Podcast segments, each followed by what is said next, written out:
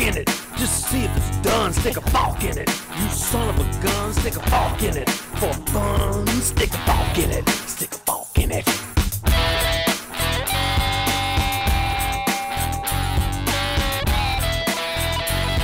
Hello, Forkers. Esto es Soft Fork It, el podcast que es padrino de flora, fauna y otras vainas. Este es el episodio 247.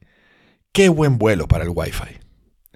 Los diodos mágicos de Germanio, una verga de banda, muy famosos, muy españoles, están comprando y vendiendo amigos con 87% de descuento por mil años. Entre ellos, Alfred Octavius en su plastiquito. Sí, puede ser overkill. Boom. Muy bien. Entonces, en nuestra encuesta esta semana descubrimos que somos el top podcast de casi todo el mundo. O sea, una cosa impresionante. Bueno, de eso fue casi lo que todo el mundo en The ¿no? Forking Place.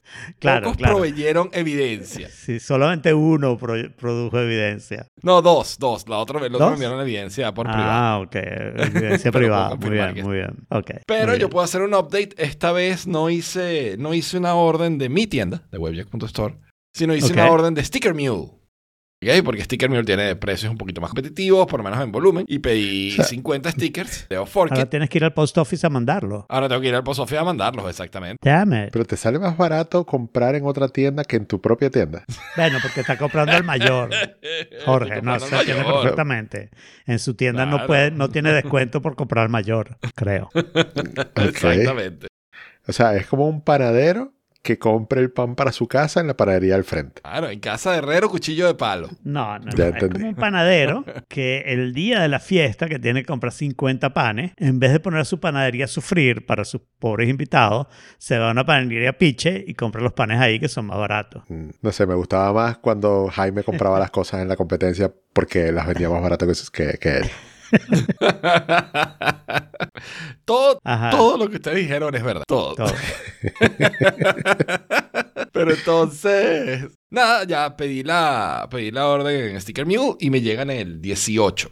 Que a partir de allí, considerando que están los días de fiestas en el medio, pues a la medida de la disponibilidad, cuando me dé la gana de ir a la oficina de correo, tengo ya las direcciones de tres de nuestros top listeners, oyentes, ¿no? ¿Y dónde están localizados? Coño, sí, no, no, no podían escoger el mismo sitio, ¿no?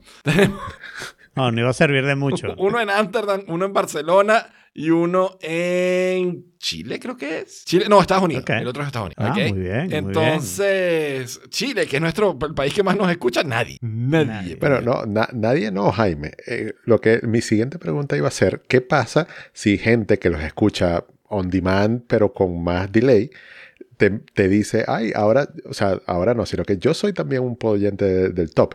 Vas a tener que hacer otro pedido y, No, y No, 50. compré mandar otro batch. 50. Hizo 50. Las 50 basta Yo no para voy a mandarle una calcomanía 17 a stickers todos iguales nuestros a cada oyentes. uno de los tres que me escribieron. Claro. Te voy a Ah, enviar tres stickers. ¿Qué va, a- ¿Qué va a hacer nuestro fan número uno con 17 stickers de Oforkit? O sea, yo no tengo que hacer con 17 Spam. stickers de Oforkit. Ponerlos por todos lados. Yo no tengo que hacer ni con uno. No, yo tengo, con uno sí, con uno se lo puedo poner. A mí me gusta ponerlos en las maletas, ¿ok? Así que con uno puedo, se lo pego a la maleta, chévere. Pero con 17, o sea, no tengo 17 maletas, tengo dos, tres, cuando muchas, que le puedo poner todas el mismo sticker. Entonces, muy bueno, bien. pero el hecho es que. Y después de eso estarán en camino otra vez. Y ya iré informando cuándo van a estar en camino para cualquiera de, de, de los, de los Muy bien. y estamos, o sea, sigue abierta.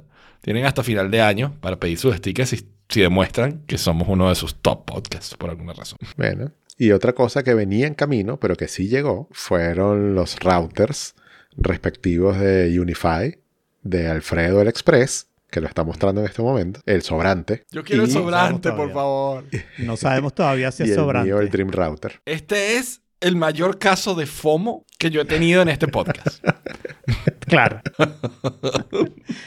Para los Porque que no generalmente, recuerdan, claro, al tú estar en primer mundo, tienes las cosas más a la mano. claro. Eso normalmente suele ser el caso. Sí, Esta es la venganza del destino por todo lo que yo jodí a Jorge con lo de, con lo de su teléfono. Claro, Sí. claro. Por los que no recuerdan, la semana pasada Jorge informó que había comprado un router Unify y yo, verde de envidia, no, no aguanté y compré dos. Pero estoy probando a ver si uno basta. Y en este momento estoy funcionando con uno solo y no parece que tengamos problemas en este podcast. No, no. A ver, So yo creo que te so darías good. cuenta en, en- en otras cosas, no solo en el podcast. O sea, No. te darías cuenta si cuando vas al baño no tienes suficiente señal o... No, no, no. Es que la ¿sabes? vez Ese pasada, Jorge, cosas. si recuerdas, yo tenía un problema que yo tenía el, el, el Wi-Fi bien, excepto a unas horas particulares. Y esas horas eran aquí arriba, eh, abajo nunca tenía problemas, ¿no? Pero aquí arriba, en la mañana, hora de desayuno, y en este podcast cuando se acercaba la hora de la cena. Entonces, mi sospecha era que había un microondas pegado a la cocina donde está la pared. Justamente esta pared que tengo yo enfrente de mí cuando hago el podcast Claro. que mataba la conexión de Wi-Fi y no afectaba tanto a la de Mesh. Esa fue mi teoría y yo puse otro Google Wi-Fi, eso lo solucionó, nunca me volvió a sentir nada. Y ahora sí, en las mañanas no lo he sentido, pero el sábado casi no estuve porque tengo clase de guitarra temprano. El domingo y el lunes eh, y hoy martes. Fueron los tres días estuve, el domingo no cuenta mucho porque de repente la gente se desayunó más tarde, ¿no? Pero tiene que ser una prueba varios días. Pero lo más importante es hoy, porque lo de la cama es sobrevivible, pero que yo no tenga una conexión y tengo un plan. O sea, si hoy se echa a perder la conexión, voy a abrir la caja de Sunify y lo voy a conectar por cablecito y lo voy a instalar live as we speak. Porque es tan fácil O sea, que lo amerita. Pero ya va, o sea, no lo has instalado todavía. O sí, ya, No, ya- no. ya- eh, ya tienes. yo- No. Yo él- tengo uno. Él está usando uno en y este, momento. el segundo, segundo. mío, está en su plastiquito Para mí. guardado, esperando el final de este podcast, que tengamos éxito y todo funcione. Y entonces tomemos la decisión. Ok, ok. Porque, Pero ver, también o hay sea, otra decisión que tienes que tomar, ¿no? Este es el Express, ¿ok? Y tú No, yo, yo, yo decidí, yo decidí de el Express hace rato. Ok, está bien. Porque mi casa Pero es no has 80 oído a metros, Jorge, pero mi no casa es oído a 80 Jorge. metros y yo tengo 140. Pero Ok, tienes que oír a- entonces- a, a Jorge y las distintas experiencias que tuvimos. Porque la velocidad de Jorge subió de 300 a 700, una cosa así. Ajá, y, la No, no, no, tuya bajó a cuánto? La, la mía, eh, yo hice un solo experimento, porque la verdad que yo hice un experimento justo antes de, de instalar el otro Wi-Fi. Hice una prueba de fast con el cablecito, dio 90 megabps. Esta prueba no es como la de Jorge, esta prueba es a Netflix, es de fast.com, ¿no? Dio 90. Después hice una prueba quitando el cablecito, o sea, con Wi-Fi, ¿ok? Y dio 95. Después hice una prueba apagando el router de, de- que estaba aquí arriba, el, el Google Wi-Fi que estaba aquí arriba, el, el- el que estaba cerca de la computadora, y eso dio 80, ¿ok? Y cuando conecté el router abajo, hice la prueba aquí, dio 120 o 125, déjame asegurarme, no me acuerdo. Ah, tum, tum, tum, chan, chan, chan. No es esta. Entonces debe ser esta. 130. Ok. Ok. O Mira, sea que yo debo decir una- que aquí, a lo largo de, de, de este, de día que estamos grabando el podcast, durante un momento Jorge se me cortó y, y siguió después.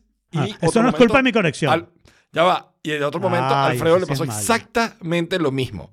Entonces yo voy a Uy, suponer de que, que en vez que soy yo el culpable, son ustedes dos, porque ustedes dos cambiaron de router al mismo router. Pero eso es preocupante, Jaime. Eso es preocupante para ti y para mí. Pero pasó una sola, ha pasado una sola vez hasta ahora. Más para ti que para mí. Bueno, yo hace como cinco minutos te vi a ti haciendo eso mismo, Jaime. Ah, Ok, o sea que hubo, hubo un hiccup de conexión, sea de tu lado del mío o de donde sea, pero whatever, hubo un hiccup. Sí, Yo no he visto ningún sí, pero no, hiccup, no creo que, este sea el tipo de cosas que pasen. Bueno, si se acuerda, a mí lo que pasaba es que eh, se sincronizaba mi video y no me oían y se caía el audio y, y bla, bla. Eran muchos problemas, eran problemas fuertes. Pero la mayoría de los problemas que tú tenías anteriormente eran problemas del micrófono mal conectado, la ¿sabes? Eran No, de no, no, audio eso- más que- eso- eh, eh, estás hablando de la época después del segundo Google Wi-Fi. Ok. Esto era antes cuando solo tenía un Google Wi-Fi, que fue hace mucho tiempo ya. Sí, exacto. O sea, Ok. Bueno, pero entonces Alfredo recibió incluso antes que yo el Sí. router, el Express, y, no quiso decir callado. nada. no, porque Claro, quería porque dejarlo de yo lo sorpresa recibí aquí el la sábado en la mañana. Claro, yo lo recibí el viernes Sí. e inmediatamente procedí a instalarlo. Muy bien. Yo solo puedo decir... Ok, porque ¿cómo, cómo fue tu experiencia? Sí, sí, cuénteme La, la verdad es que, a ver, la instalación me pareció sorprendentemente fácil que dije, no, algo, algo debe estar mal, ¿ok? Algo debe estar mal. Y def- definitivamente no había nada mal, al menos no con el router. Hubo un aparato, fue el, el- mi lector, el lector que mostré aquí una vez, que es un que es del tamaño de un Android phone, pero tiene el- la pantalla esta e-ink, ¿no? Sí. Ese mm, no se quiso conectar a la red de, de este Wi-Fi hasta que no le di forget y le volví a poner el paso. ¿ok? Y el único otro problema que tuve completamente no es no mm, relacionado y esto va a ser un tema en este episodio porque ya van a ver otros cuentos tiene este tema pero sí fue que claro yo una de las cosas que hice fue resetear los Google Wi-Fi y borrar o sea y eso borró Wi-Fi de mi Home Application. Y entonces me hizo pensar, bueno, ¿para qué estoy usando yo los Home Application? Y el Home Application lo único que estaba haciendo era bajando las luces de del bedroom en la noche. Yo, hay un comando, eh, pon las luces a dormir, que yo le digo a Siri, y entonces va bajando las luces en un periodo como de 20 minutos, media hora, hasta que las apaga. Eso es para tener luz cuando quiero, pero no quedarme dormido y que las luces se queden prendidas, ¿no? Y entonces dije, la verdad que por eso puedo hacer otras cosas. Por ejemplo, decirle que las luces se apaguen a tal hora cuando ya estoy dormido, ¿no? Y entonces hice eso y entonces borré la aplicación de Home y aproveché para borrar Assistant porque la verdad que tengo mucho tiempo sin usar el Google Assistant, ¿no? Y resulta ser que se produjo un uh, efecto secundario que es que me sacó al Nest, al termostato Nest, de, de mi teléfono. O sea, de mi app de mi teléfono me lo sacó. Oh, wow. A pesar de que yo estaba logueado en el app del teléfono con la cuenta de Google, ¿no? No había ninguna razón para sacarlo de ahí. Pero Google decidió, lo saqué. Eh, eh, después de eso, eh, bueno, nada, lo reconecté y eso fue más o menos complicado, como es todo en Nest. Pero lo más complicado fue el sensor. Yo tengo un sensor externo de temperatura que lo tenía aquí arriba. Lo tengo aquí arriba, ¿ok? Bueno, no, ahorita está abajo. Y bueno, resulta que para resetear ese sector, porque ese estaba como antes, en, la, en, en el app de antes, ¿no? Yo tuve que sacar le tuve que decir a Nest que olvidara mi app y volver a hacer todo el proceso al, al, termostato. ¿no? Para hacer eso en el sensor de temperatura, tienes que quitarle la pila por 48 horas. Entonces le quité la pila, el domingo en la noche le puse la pila, se conectó, puse el sensor en su lugar y dije, ya, resuelto todo. Y como a las tres horas me dijo, la aplicación Nest me dice, yo no veo el sensor. ¿eh? ¿Qué pasará? Okay. Lo acerco, ah, le quito la pila, se lo vuelvo a poner. No, yo eso no lo veo. Le quité la pila. Le, y, y, por cierto, el sensor estaba funcionando porque la temperatura parecía razonable. Al menos parecía razonable. No digo que era una temperatura de casa. Eh, vuelvo a hacer todo el proceso, pero no han pasado 48 horas, lo estoy haciendo ahí mismo. Y el sensor se conecta y me dice la temperatura es unos agradables 32 grados Fahrenheit. Y le digo, no, yo creo que eso me daría cuenta.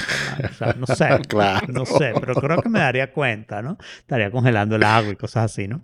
Eh, y entonces no he, no he logrado, o sea, traté lo que se me ocurrió, acercarlo, bla, quitarle la pila, volvérsela a poner, desconectarlo, volverlo a conectar. No he logrado que vuelva a funcionar. Estoy en un proceso otra vez de 48 horas. A ver qué pasa en 48 horas. Le cambié la pila, pero yo creo que este es una mierda. Eso es lo que yo creo. Porque la cosa de las 48 horas es una porquería. Ponle un botoncito ahí que lo mantienes apretado por 15 segundos y eso devuelve a factory settings, ¿no? Esa es la manera sí, razonable de devolver. Eso me suena settings. como de esas cosas exageradas que te dicen desconéctalo de la corriente por 10 minutos.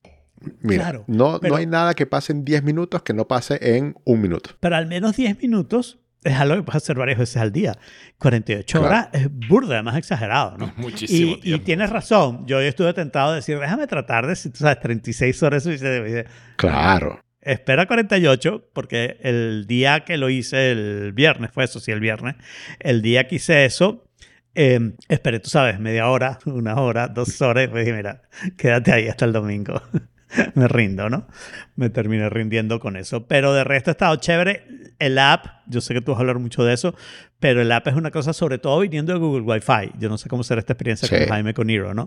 Pero sobre todo viniendo de Google Wi-Fi es así como que Google Wi-Fi, sí, ok, estoy funcionando. Hasta ahí llega la información que te voy a dar, ¿ok? Estoy ¿Sabes cuál es la experiencia con Hero? Este botón para reiniciar. Exacto. Exacto. La experiencia con Hero es, si quieres saber más de esto, suscríbete a Hero Plus.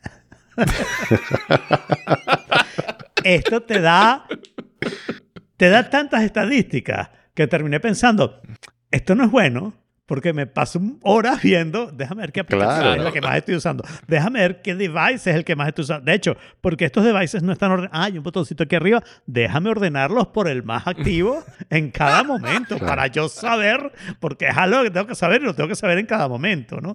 O sea, es imprescindible. Te vuelves además, un control freak sí, con pero esa además, pero además gráficamente, o sea, porque tú dijiste un botoncito y no es verdad, Google no tiene un botoncito.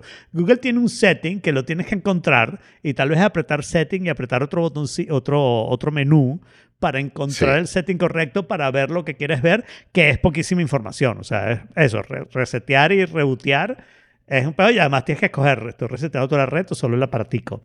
No te lo deja nada claro. Eh, me encanta la pantallita de adelante. De nuevo, información que no necesito, pero cada vez que paso por ahí enfrente me fijo, ah, mira, ok, estoy bien, estoy bien. Todo Qué bien, rápido, todo luce bien. Todo bien. ¿Que ha mejorado? No, está igual que antes, pero sigue luciendo bien. No, no, pero es que cambia, porque cambian los numeritos. No has estado en la casa, es menos que si has estado en la casa. Cuéntanos tu experiencia, Jorge. Bueno, eh, yo maravillado desde el principio, desde, que- desde que llegó, eh, lo conecté inmediatamente. Eh, De hecho, yo desconecté el Google Wi-Fi y ni siquiera lo reseteé antes. Y ahora, Mm. o sea, cuando los vaya a vender, que espero poderlos sacar así sea algo, eh, tengo que conectarlos y resetearlos en ese momento. Claro, lo Y no reseteas lo en voy la a hacer aquí aplicación. porque se llama igual. Entonces no, no quiero Lo- que se vuelvan locos los hacer. dispositivos. Te alejas un poquito y no hay problema. Mi, mi departamento es como de 45 metros cuadrados. Eh, métete en un baño y conecta. Yo lo hice aquí arriba y cero rollo, ¿ok? Porque Bueno. inmediatamente vas al Google Wi-Fi y le dices, salte de ahí. O sea, el Bueno, Google Wi-Fi los eh, encuentra inclusive si no hay conexión a internet. que Está bien. Ah, bueno, ok, claro, sí, sí, tiene sentido. Sí. Bueno, entonces eh, yo estaba tan fiebrudo que ya yo tenía hasta las, eh, la, la cuenta, digamos. Entonces, cuando ya yo tenía la aplicación descargada, todo. Entonces yo llego, lo conecto, le conecto el cable de red y empiezo el setup process, que es sencillísimo. Abres la aplicación, mágicamente te lo encuentra y te va llevando por una serie de, de pasos con unas animaciones todas soothing Sí. y, y, y for dummies, totalmente for dummies. Esto es eh, tecnología, digamos, empresarial, porque la robustez que tiene es empresarial, pero súper amigable con el usuario. Domificado. Terminas de, de hacer el proceso del wizard y te pide actualizar el firmware, lo hace y eh, de vuelta ya tú estás conectado y tienes internet. Como yo decidí ponerle el mismo SSID y la misma Igual. contraseña del, del Google Wi-Fi, absolutamente todos los dispositivos se conectaron inmediatamente. Lo cual, lo Gracias cual a que vale no tienes contar- nada de Google. Sí, Exacto. es cierto. Pero lo, lo cual me hace pensar, o sea, yo, yo, o sea, esto es una cosa de flojera, obviamente, ¿no? Pero yo, yo me he disfrutado mucho el, po- el tener, o sea, mudarme de ciudad, mudarme de país y tener el mismo SSID, misma clave y todo funciona perfecto. Tener distintos proveedores de conexión a internet, pero todos mis dispositivos se conectan de inmediato. Pero me hace arrepentirme un poquito del, del, del wi- el SSID que escogí para en ese momento. Porque- Fly for a Es Wi-Fi. como tu correo de adolescente. Pretty Fly for a Wi-Fi, ese es. Y no Claro. está mal, o sea, no está mal. No, está mal. Me sigue no gustando.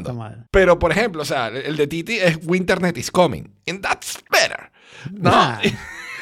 Va bien, con el tiempo. Yo la, yo la verdad Entonces- que eso, cambiarlo no es bueno, ok, es mucho trabajo. Entonces, ¿qué tanto mejor tendría que ser y convencerte que ese va a ser permanente? Porque ese es el problema. Para mí el mío Claro. es permanente y no he tenido ningún problema excepto una vez que aquí hablamos y llegamos al nombre de Rancho de Banda y me encantaría Claro. que se fuera Eso, mi- Rancho de Banda mi- es un excelente, un excelente Sí. nombre. Pero entonces, la idea de tener que cambiar todos los Todos dispositivos, los de dispositivos, Wi-Fi sí, es no, como. y son no, demasiado. No, y yo- además, y además con los distintos procesos de cómo era que se conectaba el hardware Claro. a Wi-Fi, no tengo Claro. la menor idea y Sí, nadie me va a ayudar, ¿no? O sea, Exacto. Y, y las cosas de Smart Home son particularmente más Claro. eh, Las Las difíciles. cosas de Smart Home son complicadas. Y, y en mi caso, que, todo- que tengo una ahí, o sea, no tengo ni idea de cómo reconectar Y- la impresora a Claro. Wi-Fi. y, y estoy seguro que muchas de esas cosas vas a tener que hacer factory reset, lo cual quiere decir configurar desde cero Todo. cualquier cosa que tuvieras. O sea, Sí. volverlo a cargar en, en Home, en HomeKit o en Home App y da- darle el nombre y asegurarte que las subrutinas no lo hayan borrado, porque eso a veces Sí. Cuando borras algo. Lógicamente, las subrutinas a veces lo borran y a veces solamente dan errores, como que eh, dependiendo del mal humor en el que esté, en el que esté Home. Pero Sí, sí, pero yo totalmente lo cambiaría. Mi Wi-Fi se llama La La Land, L-A-N es la última palabra, que me parece un nombre bastante bueno. Está ¿no? cool, un Local Area cool. Network. Sí, y- y- y es una evergreen. película, y es Evergreen, exacto. Es una película que Sí. todo el mundo conoce y, y nadie entiende el chiste de todas maneras. Bueno, entonces, gente cree que después que se la ley. Exacto. Después que se, eh, que se conectaron todos los dispositivos, empezó la parte de inmediatamente hacer la prueba de velocidad, que es básicamente la razón por la que lo cambié.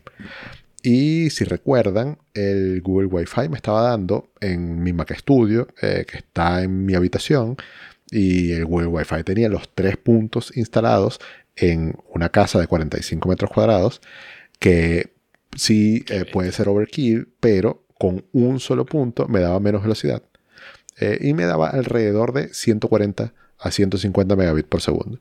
Mi conexión, la que está contratada, es 800 megabits por segundo y yo siempre me he asegurado de que esa sea la conexión que llega por cable y si llega. ¿Ok? Entonces me parecía que la pérdida era mucha. Yo entiendo todo el Wi-Fi, lo, lo he dicho aquí mil veces, pero me parecía mucho. Con este inmediatamente un solo router puesto en ni siquiera en mi habitación, sino del otro lado de la pared de drywall. Está en el mismo lugar donde estaba tu router anterior, ¿no? Porque una vez nos mandaste un mapita. Eh, eh, claro, eh, lo que pasa es que antes había tres.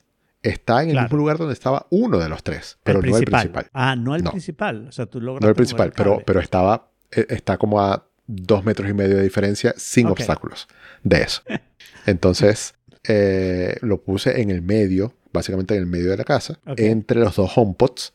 eh, y se ve maravilloso porque es, es un Arturito parecido, ¿ok? Es como el primito menor de los HomePods. Y en, en mi computadora, en mi Mac Studio, estoy obteniendo entre 300 y 320 mega- megabits por segundo, Excelente. lo que es más del doble. Sí, Entonces est- estoy pasando de Wi-Fi 5 a Wi-Fi 6. Este no es claro. 6E, pero es Wi-Fi 6 y tiene la antena es de 4x4. En cambio, Esa, las de esa es la Google diferencia, Wi-Fi. la mayor, la principal diferencia con el Express, ¿no? Sí. Sí, la del Express es 2x2. Y eso, en términos reales, ¿qué significa? ¿Tienes idea? Bueno, eso, Bueno, que potencia. si tienes una pared en el medio con, con una tubería, el Dream Router la va a atravesar, va a atravesar más señal que el Express. Eso es básicamente lo que significa, porque va a mandar más potencia y tiene más angulitos para mandar por distintos lados, ¿no? Entonces, pero Exacto. al final eso es lo que significa. Sí. Entonces, dada la satisfactoria prueba, yo dije, este va a ser mi router. Y ahí empezó la eh, exploración del software, que es una maravilla en términos de diseño y en términos Sí. de features que tienes. O sea, porque de verdad tú te sientes hackerman totalmente, te sientes como un ingeniero de infraestructura de una empresa, Y, porque tienes ahí a tu disposición Todo. absolutamente todo lo que tú quieras hacer. y, y a ver, es impresionante esa combinación que tú dijiste que era para dummies, pero pues, con eso y, y- y búsquedas en internet para las cosas que no sepas qué significa, o sea, tiene un firewall, tiene, puedes abrir de punto a punto tal cual como lo podías hacer en, la- en las aplicaciones de los routers profesionales, que era una página web horrible y, y tú sabes, como Ujú. sin nada. Y nada de esto es así, todo lo sientes como make sense, make sense, Moderno. make sense, make sense. Sí, sí, sí. Pregunta, No, la verdad que- ¿tiene aplicación? O sea, ¿puedes manejar eso todo desde una aplicación móvil o tienes que entrar al browser y tiene versión móvil del browser no, o no, no, tie- hasta que yo, yo solo he usado la aplicación móvil. Bueno, Son dos aplicaciones, pero bueno, Jorge, explica mejor. Wow, si solamente has utilizado la aplicación móvil, espera que entres por la página. No, no, no Es una locura, o sea, página. Pero para Bueno, qué. eh, o quizás usando tu iPad, igual. Pero, eh, a ver, desde la aplicación móvil tienes acceso a la mayoría de los features. Ok. Ma- A la gran mayoría de los features. Hay algunos features que en la aplicación móvil no los tienes, pero sí los tienes en la consola en la página. La Dame consola en la ejemplo. página es bellísima.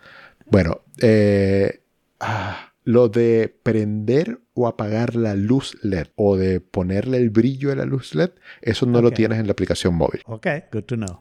Eso lo tienes en la página. Pero eso Y me imagino tiene, que creo. como esa. Ah, no, pero, a ver, un tenga momento. algo sobre la pantallita. El, el de apagar la pantallita, sí. Claro. Apagar la pantallita sí tiene que estar en el Express. Y en el, en el Dream Router tienes tanto el aro de luz del Access Point, Del access que está point. arriba, como la pantallita LED también, que es Mm. totalmente configurable. Lo puedes apagar o prender, o le puedes poner eh, un dimming que tú quieras en porcentaje. ¿Tú también tienes pantallita LED? Yo tengo una Sí, pantallita. claro. Jorge, imagino Jorge. que será. Sí, sí, sí, Jorge sí. El. Dream Router Claro. también tiene pantallita LED. Y te dice todo es igualito que el Express. No, más bien el Express dice todo igualito que el Dream Router. Claro. Porque Pero el Express es más nuevo. Son del mismo tamaño las pantallitas. Imagino que el tuyo es más grande, ¿no? Eh, eh, están en diferente posición, pero son más, bueno, Más o menos. o sea, son del mismo tamaño. No sé si un poquitico más o del mismo, pero son pero- equivalentes. Visualmente equivalente, vamos a decirlo así. Claro, eh, la mía es más vertical y la tuya está más horizontal, Claro. Pero la misma Mi aparato es información. más vertical y mi aparato es más horizontal. Exactamente, exacto. Entonces, muy bien. cuando tú empiezas a revisar el nivel de Bueno, detalle que, que y- tienes, Y perdón para Dime. Jaime. Y la otra gran diferencia con el Router, el Router tiene puertos Ethernet 4, ¿no? Tiene cuatro, Claro, dos de ellos sí no con Power over Ethernet. Yo no tengo nada conectado directo Claro, a- bueno, pero, a pero para que todo el mundo se entere de la, de la diferencia, de la diferencia. A mí, yo lo estuve pensando, porque una de las razones por las cuales yo no tengo nada conectado al cable es porque no tenía dónde conectarlo, ¿no? Claro. estuve pensando, no, si lo tuviera, lo haría más, pero al final decidí que para mí el miedo es que no funcionara uno solo. Y entonces el Dream Router, si después me tenía que comprar Express, iba a ser más caro. Eh, exactamente, sí, sí.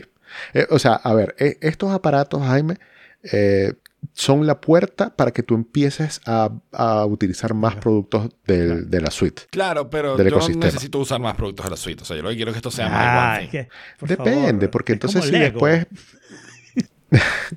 porque entonces si después tú dices, bueno, voy a contratar un internet que sea de más de un giga, entonces ya vas a necesitar el puerto de 2.5, ¿ves? Y entonces ahí vas a tener que conectarte por cable, si te da por ser youtuber y te da por querer subir claro. videos a 4K a YouTube. O, o- quieres O sea, poner cámaras de pueden pasar. superseguridad por toda tu casa, eh, ¿cómo se llama? Mm, eh, mm, alimentadas por Power over Ethernet. Bueno, Claro. again, this is a solution. Sí, no, pero ok, o sea, pero esas cosas son muy, muy improbables que yo vaya a terminar queriendo algo de eso. Sí, eh, pero, pero lo que te quiero decir es que tu primer dispositivo Unify es la puerta de entrada hacia todo lo demás. Claro. Y mientras más como que abierto quedes, entonces abierto a poder expandir, eh, eh, puede ser mejor. Entonces, eh, les decía que cuando entras a la consola por la página, te empiezas a dar cuenta inmediatamente que tienes mucha más información de la que tú pensabas que ibas a tener. Y además, como dice Alfredo, es, es como que ahora quiero saber más cosas. O sea, te, te genera una curiosidad súper interesante porque entonces puedes ponerle eh, nombres a los dispositivos. Puedes ver cuántos dispositivos tienes conectados por eh, Wi-Fi 5, Wi-Fi 6, eh, Wi-Fi 4, eh, cuántos puedes por, por el 2.4 GHz, cuántos por el 5, eh, como que el nivel de señal de cada uno, de las IPs, o sea, es como que son cosas que tú estás esperando tener, ¿ok? Pero están tan presentadas de una manera tan bonita y tan intuitiva y tan útil que tú dices, wow, esto es una maravilla. Preguntas. Preguntas que, que me van surgiendo a medida que va. ¿Puedo generar, por ejemplo, fácilmente un guest Wi-Fi? Sí, totalmente. Pues, eh, Ok. bueno, ya, ya te voy a contar cosas que te van a hacer, que te van a responder esa pregunta. Ok, Muy eh, bien. por ejemplo, eh, puedo separar, o, o mejor dicho, la, la- la separación de redes de 2.4 y 5 GHz la hace el automático. Yo puedo decir Automático. a dónde. Es un solo Eh, SSID. ¿Son qué? ¿Cómo? Es, es un solo SSID. Un solo SSID y él decide Eh, quién O va a sea, dónde. a ver, a, a ver, eh, te miento, no es un solo SSID porque puedes crear más SSIDs. Pero, Wow. sí, sí, pero eh, son los dos en uno solo. O sea, el 2.4 y el 5 van en el, en el mismo, en cada caso. Entonces, pero por ejemplo, te, te cuento el, como que el proyectico de las VPN para que entiendas el poder que tiene esto. Eh, Una de las cosas que me llamó la atención fue el, el teleport, que es como un feature, digamos, propietario, vamos a decirlo así, que con la aplicación en el teléfono, Wi-Fi Man, se llama, eh, tú puedes hacer un túnel directo de tu teléfono al router de tu casa. Y entonces tú puedes tener una VPN así como seamless. Y, exacto, por ejemplo, hecha, hecha por, por el router de tu casa, pues. Sí, exacto, hecha por el router de tu casa. Entonces tú en la calle te puedes conectar por un túnel a- a- al router de la casa y eh, salir por internet como si estuvieras en la casa. Eso te permite hacer cosas como, bueno, eh, privacidad si estás en redes públicas, eh, primero, o segundo, llegar a, por ejemplo, un disco duro que tú tengas únicamente interno en la, en la red local o cualquier cosa que te permita una VPN, pero muy fácilmente sin mover un dedo. Pero además de eso, esa sección se llama Teleport and VPN. Y dentro de VPN tienes tres opciones además del teleport. Tienes VPN Server, que es que tú puedes configurar un servidor para que otros clientes se conecten a ti, que es el proyectico que podemos hacer aquí en Forkit, que ahorita hablamos de eso. Claro. Tienes la sección de VPN Client, que allí es donde yo tomé la decisión de comprar eh, con estas promos de 87% de descuento, no sé qué, bla, bla, por mil años, Sí. el Private Internet Access. Y en Private Internet Access tú puedes generar un OpenVPN Configuration, que básicamente es decirle, quiero salir por un servidor que, está ubique- que, que esté ubicado en tal parte eh, y por el protocolo no sé qué, o sea, por el estándar UDP, bla, bla, bla, bla, bla, que no me sé eso. Eh, y entonces eso te genera un archivo que en la sección de VPN Client tú le pones tu nombre de usuario de Private Internet Access, tu password y ese archivo. Y eso te crea una interface que luego puedes utilizar para poder salir por ahí. Entonces, después eh, que ya tú creas esa interface, te vas a las reglas de tráfico y le dices, ok, este, este y este dispositivo eh, de los que están conectados a, tu red, por ejemplo, el iPad, el iPhone y la Mac Studio, van a eh, utilizar esta interface que es la que tú acabas de crear de, la VPN para conectarse a este, este y este dominio. Entonces, en pocas palabras, yo puedo crear, que de hecho ya lo hice. Piratería. No piratería sino más bien el salto geográfico, o sea, como que la evasión geográfica. Bueno, te, pongo un ejemplo muy simple. Si quieres ver cosas en la, en la BBC, está el iPlayer y tú le puedes decir el aparato donde usas el iPlayer, cuando se conecte a ese lugar, utiliza la VPN configurada en Inglaterra, porque lo que Jorge dejó claro aquí es que puedes quedar más, puedes quedar más que uno. O sea, si tú tienes cosas en Inglaterra, cosas que quieras en España, cosas que quieras en Estados Unidos, ustedes, yo en Estados Unidos tengo menos porque mi internet está en Estados Unidos. Pero tú puedes crear todas las interfaces y, mandar las cosas así. Eh, Jorge no lo ha mencionado, pero sé que lo va a mencionar, así que me adelanto. El, el, el aparato con el que ves televisión, el streamer, lo podrías tener para que las aplicaciones se conecten a donde debes, ¿no? Claro, y puedas tener el catálogo de contenido de ese país. Exactamente.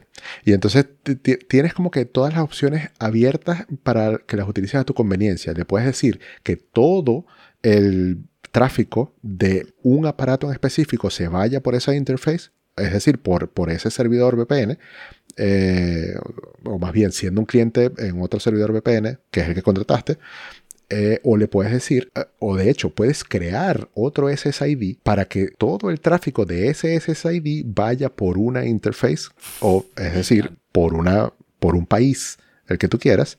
Entonces, por ejemplo, el, si tú quieres que todo tu, eh, el tráfico que vaya del Apple TV se conecte al servidor de, no sé, Estados Unidos, entonces tú creas SSID y el Apple TV lo conectas al SSID de, de Estados Unidos. Y ya tú tienes un Apple TV como si estuviera en por Estados ejemplo, Unidos. consumir contenido de Latinoamérica, yo puedo crear, en vez de Pretty Fly for a Wi-Fi, qué buen vuelo para el Wi-Fi. Y como una red, y decirle eso es lo que me conecta a todos mis servicios de Latinoamérica. Todos los servicios de Latinoamérica como si estuvieras en, Latinoamérica. Tienes que tener y te conectas a ese Wi-Fi tienes que tener un poquito de cuidado con esas ideas porque si tú conectas que un aparato salga por otra red Wi-Fi, puedes tener problemas accesando ese aparato en tu red local, ¿no? Claro. O sea, si, interactúa, si interactúas con ese aparato. No está en la misma red local. Y no está en la misma red. Dependiendo del aparato, digo. Ojo que el video que vi que explicaba esto decía lo contrario decía que más bien tienes que tener cuidado porque los aparatos se ah, ven entre sí por más que estén en diferentes redes. Pero, pero debería haber manera de separar esas redes también. Sí, sí hay con como que settings más avanzados. Claro, con reglas de puedes separarlas. Muy bien. Porque, digo, esa es otra cosa que te puede interesar. Esto no tiene que ver con VPN, pero hablaste de crear otros SSID. Tú podrías tener un SSID exclusivamente para tus eh, aparatos de IoT, de demótica ¿ok? Sí, y, claro. Y tener unas reglas de que se comunica, que solo ciertos aparatos se comuniquen entre uno y otro y no sé qué. De manera que si alguien te hackea tu VPN, por ejemplo, no necesariamente tenga acceso a esos aparatos. A tus computadoras, a bla, bla, bla. O que si te hackean los aparatos no tenga acceso a lo demás. Exacto, que, haya reglas ahí, que pueden iniciar los aparatos, que puedes iniciar tú. Eso es firewall, ¿no? Que es complicado. a ver, eh, aunque la interfaz sea fácil, hacer las reglas de firewall de manera que hagan sí, claro, ya, que quieres, ya eso eh, es un tema profesional, pues, o sea, yo lo Claro, tienes que entender de subredes y bla, bla, bla, de networking. Eh, el, el tema es que por más que los conceptos sean súper complicados, la interfaz siempre es fácil. Entonces es, es como que, sí, eh, o sea, no encuentro otra manera de describirlo que no sea como que que hace parecer fácil cosas que no son fáciles. Porque yo creo que decíamos mucho fácil, fácil, fácil. Es fácil y es completa. O sea, a mí no se me ocurrió nada que yo pudiera pensar, ¿sabes? Esta información o este eh, setting estará por ahí. No se me ocurrió nada que yo no encontrara en las primeras de cambio. O sea, cuando pensaba en algo, pim, pim, sí, ahí está. ¿Eh? Está- Ahí está. Todas Exacto, las a diferencia de como ahí. me pasó a mí hoy. Eh, con, con iOS 10, con, con WatchOS 10.2, volvió Ajá. la posibilidad de pasar entre watch faces, haciendo dragging, ¿no? Swipe, Pasando de un sí. lado al otro, ¿ok? Swipe, haciendo swipe de izquierda a derecha. Pero viene por defecto desactivado, ¿ok? Y tienes que activarlo. Díganme ustedes, ¿dónde irían a buscar ese setting? Nah, no. Los- es- esa Eh, aplicación. bueno, en la aplicación de Take Watch. a guess, si me lo estás diciendo, si me lo estás diciendo, lo buscaría en la aplicación de Watch. En la aplicación de Watch. Sí. Ajá. O sea, en la aplicación de Watch en el teléfono. Sí. Claro, sí. Claro, ok, claro. ¿Y ahí a dónde? En la sección de settings. Ajá, ¿en qué parte? Settings. Ah, bueno, no, ahí tengo que ver qué settings hay porque no me lo sé de memoria. Pero más o menos, o sea, ¿qué asumirías tú? ¿Hacia dónde tratarías de ir? Así intuitivamente. Son No sé, a la, a la sección de faces, si es que hay una. O a la Sí, hay una sección de apariencia. Ajá. Ponte que no hay una sección de faces porque no la hay. Pero, no sé, display, por ejemplo. Accessibility, por o sea, ejemplo. apariencia. Exacto, apariencia, ¿verdad? Algo Ajá. así. Sí, No, no, no, no. que Está, que ver está en con los estética. settings de la aplicación de Clock. Oh, claro, no, eso está escondido. sí, tiene todo el sentido del mundo después que lo ves, pero es como, jamás se me hubiera ocurrido buscarlo en los settings de la aplicación de Clock. Claro. Mm. Y bueno, eh, con- continuando con, con los experimentos, eh, probé con Hulu, eh, con un free trial, y eh, hice la regla de que, a ver, creé la interface del servidor de Private Internet Access que está optimizado para streaming, y le dije que todo lo que el Apple TV tuviera que ver con Hulu, y aquí viene una parte interesante, porque ¿qué es tener que ver con Hulu? Claro. O sea, tú dices hulu.com, pero hoy en día las cosas se conectan a mil partes. servidores. Claro. Mil servidores, que si AWS, que si no sé qué, bla, bla, bla, pero al final todo termina siendo de donde saca Hulu las cosas. Bueno, hay, eh, navegando por, por internet, hay una mm, página que se llama Netify, que de las plataformas más importantes te dice la lista de los dominios de donde esas aplicaciones sacan la información. Entonces tú copias y pegas la lista de los dominios y la pegas como un batch en, en el- en la, la regla de tráfico y entonces ya todo lo que se vaya por ahí se va por la interface del, de la VPN y entonces Hulu funciona en mi Apple TV por si Estados Unidos allá. mientras todo lo demás funciona con mi conexión normal. Exacto. Qué bien. Y qué es bien. una maravilla. Yo quiero hacer lo contrario, que es que alguien se conecte por VPN a mi casa y pueda Ajá. ver Netflix, ¿no? Que Netflix ya no puedes usarlo en distintas casas con el mismo password. Entonces deberías poderte conectar y decir, yo voy a aprender Netflix aquí y lo vas a Claro, ver. ese es el último hack contra Netflix, exacto. Claro. Eh, Sí. Exacto. Entonces para eso tendrías que hacer en la casa, sección de. VPN server Tengo que hacer un VPN server, claro. Uno, que eh, lo que los expertos están recomendando en este momento ya no es OpenVPN, o sea, como que ya quedó atrás, sino que ahora hay uno que se llama WireGuard, que ese es el, el recomendado. Es como. OpenVPN, pero mejor. Sigue siendo. UDP, me imagino. Sí, Ok. Porque exacto. El Entonces, problema con ah, TCP/IP es que TCP/IP manda un acknowledgement. Y entonces el inicio de esa transmisión es, es detectable. Claro. UDP no le para bolas. UDP manda y no espera respuesta. Entonces Exacto. eh, no hay manera de detectar que te estás conectando un- a un VPN. Así que siempre Entonces, la opción tú- UDP. Tú, tú creas unas credenciales y esas credenciales las Claro. utiliza la otra persona del otro lado por el estándar de WireGuard y ya tiene conexión a tu casa. Entonces, fíjate lo que, lo que cuando tengamos los tres VPN, lo que podríamos hacer si quisiéramos. Cada Un uno tiene un VPN server en su casa y al- le da a los otros dos las credenciales y los otros dos configuran un VPN client para cada uno de los, de, de los otros dos servidores y eh, ten- tendríamos cada uno dos interfaces que van por los países de los otros dos. Y para Claro. cualquier cosa que necesiten, pueden utilizarlo. Por ejemplo, yo no... o sea, a ver, Cuéntame yo qué pones Movistar Plus. Sí, ya yo iba a llegar para allá. Ya yo iba a llegar para allá. Pero por ejemplo, yo quisiera porque ya Movistar Jorge Plus la hace. en España. Exacto. Good point. Exacto. acceder al, eh, acceder Aquí yo no tengo Plex miedo. de Jorge. acceder al Plex de Jorge. Sí, eso ya lo podrías hacer sin necesidad Claro. de VPN, pero, pero bueno, porque el Plex te da la opción de, de publicar. Plex. De crear un usuario. Sí. Sí.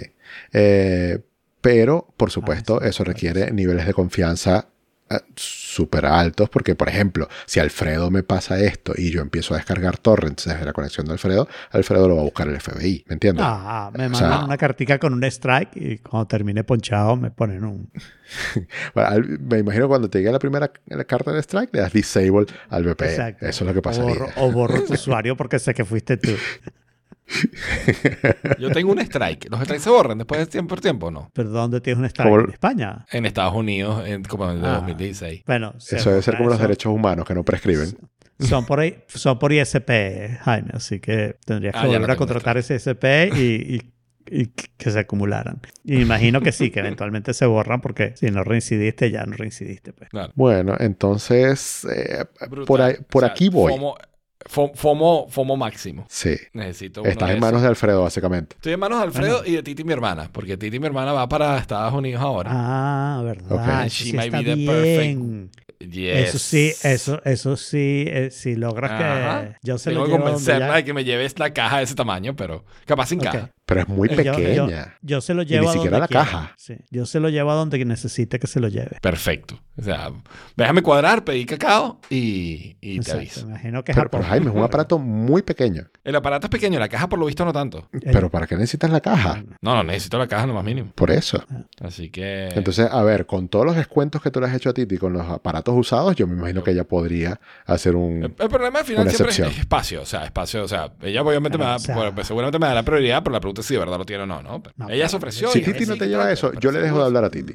No es que le hable mucho, ¿verdad? Pero yo le dejo de hablar a Titi. Es más, es más. No creo que diga que de- no, eh, pero- vo- Voy a un OnePlus, la quito de mi Instagram. La dejo de Sí, sí, seguir. sí. Ajá, amenazas a Titi. ok. No, insisto, no creo que diga que no, pero, pero igual uno no puede asumir. Sí, ¿no? sí. Cómpratelo, es una maravilla. Eh, o sea, es básicamente la mejor compra que yo he hecho este año y quizás el año pasado. ¿Cuándo Te viene? compraste el año pasado la Mac Studio. Es verdad. es verdad. Este año. Y habiéndome comprado el 15 Pro, ojo. ¿Cuándo es que Wow. viene Titi? El 15. Dos, tres días. Además, se, está llevando, se está llevando mis cargadores y mi cargador de Apple 2 en 1, todo. Ah, no, por favor, ni le preguntes. Dile, Alfredo te va a llevar eso. O sea, recíbelo. O sea, no puede ser tan Eh, caretable.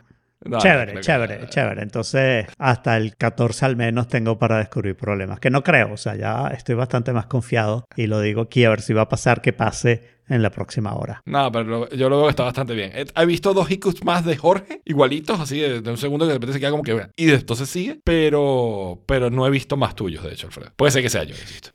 Me da risa como le conviene que sea yo. y, Sí, no, y no sí. Alfredo. Pero No, bueno, yo creo que es el problema quien- es la es a conexión de Jaime. salido. Porque yo no voy a aceptar que critiquen a ningún Unify hasta que Yo, yo, tengo, no yo sí tengo una crítica problemas. importante. O sea, eh, eh, una crítica muy importante. Eh, eh, los dominios de esa gente. O sea, ellos UI. tienen el dominio... Sí, o sea, del, el dominio de, de Unify es ui.com. Ajá. Ajá. Eso es, use- eso, eso es desi- UI design, Lo- coño. O sea, Que lo UI es hacen a la perfección. Y luego el del lo compró Express, primero. El del Ubiquito Express es ux.com. Come on, man. No me quites La todo. pregunta, o sea, no me vas a quitar o toda sea, la industria, ¿verdad? Te, te- te voy a decir una cosa. Yo estoy súper eh, chapó para, para Ubiquity porque ¿sabes lo que costaron esos dominios si no los, los compraron en los 90? Sé que seguramente no, pues, Claro. porque se tiene que haber comprado No en sé. 1994 pensando, coño, Pero- en 2018 vamos a montar un negocio de... Pero no, pero es que discúlpame, si tú tenías una compañía que hacía routers cuando nadie estaba pensando en comprar dominios,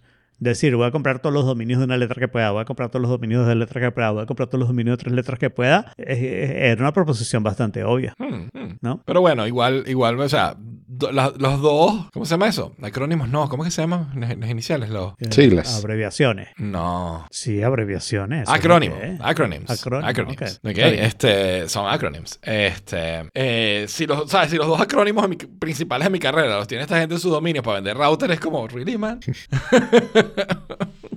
Me parece Yo, muy bien. hay que pertenecer a la WHA, definitivamente. We hate acronyms.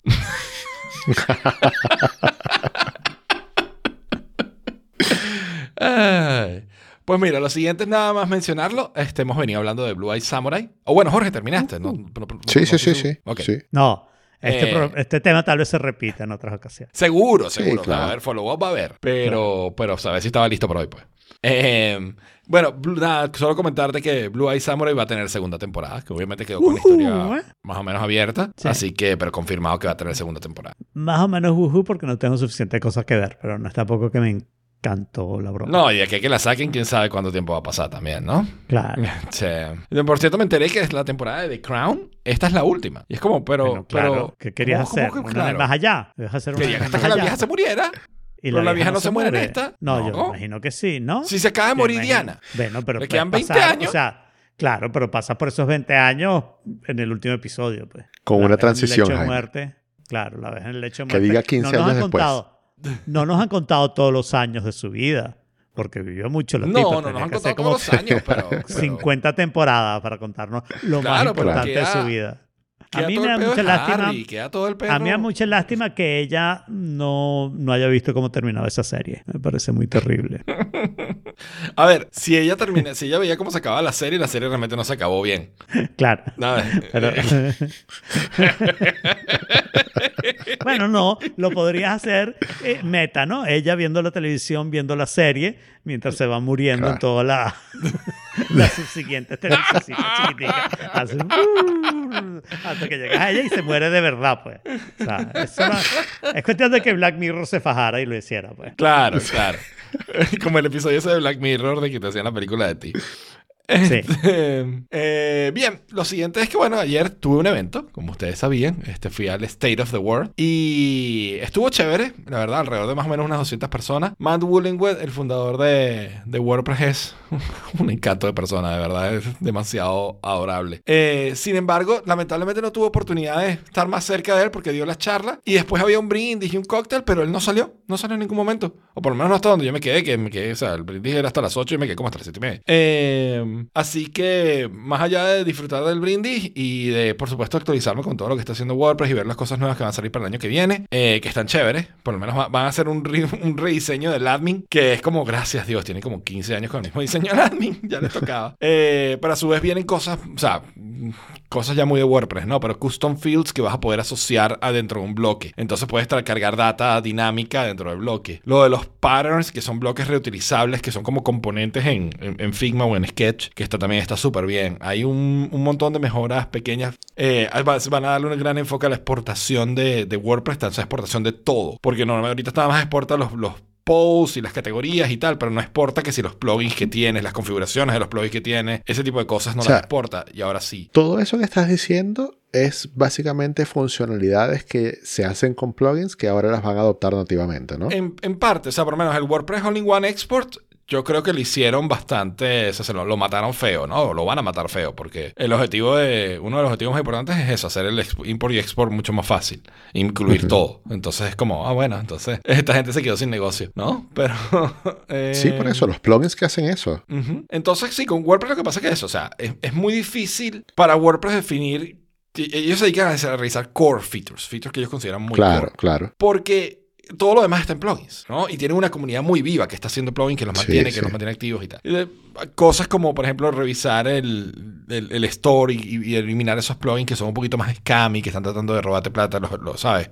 Ellos tienen una serie de guidelines que tienen que cumplir, entonces van a hacer un poquito más enforcement ahí. Estuvo bastante bien la charla. Y curiosamente tuve la oportunidad de conseguirme con mi former manager, former boss, este, Eduardo Arco, que se sentía tan, tan dinosaurio como yo ahí, así como, verga, esto, es- esto es como volver al pasado, esto es como, ¿no?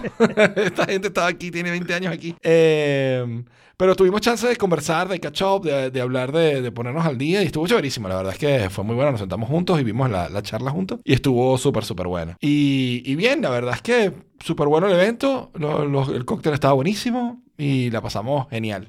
¿No te dio la Este, cola para tu casa de vuelta en su Tesla? no, me, me habló de, las de las cuestiones de, de los hiccups de ser youtuber, de convertirse en youtuber, ¿no? Tengo ahora dos Ajá. trabajos y el de youtuber sigue sin, sigue sin, o sea, me siento todavía awkward, ¿no? Yo no me siento que yo sea, no me gusta estar en cámara, ¿no? Sí, él Pero- siempre ha dicho eso, pero la gente se lo pide mucho, que él, que él esté. Ujú. Y, a él le es que él es cuesta. bueno, o sea, él de verdad en eso lo, lo hace bien. Pero le cuesta energía y yo entiendo. Ujú.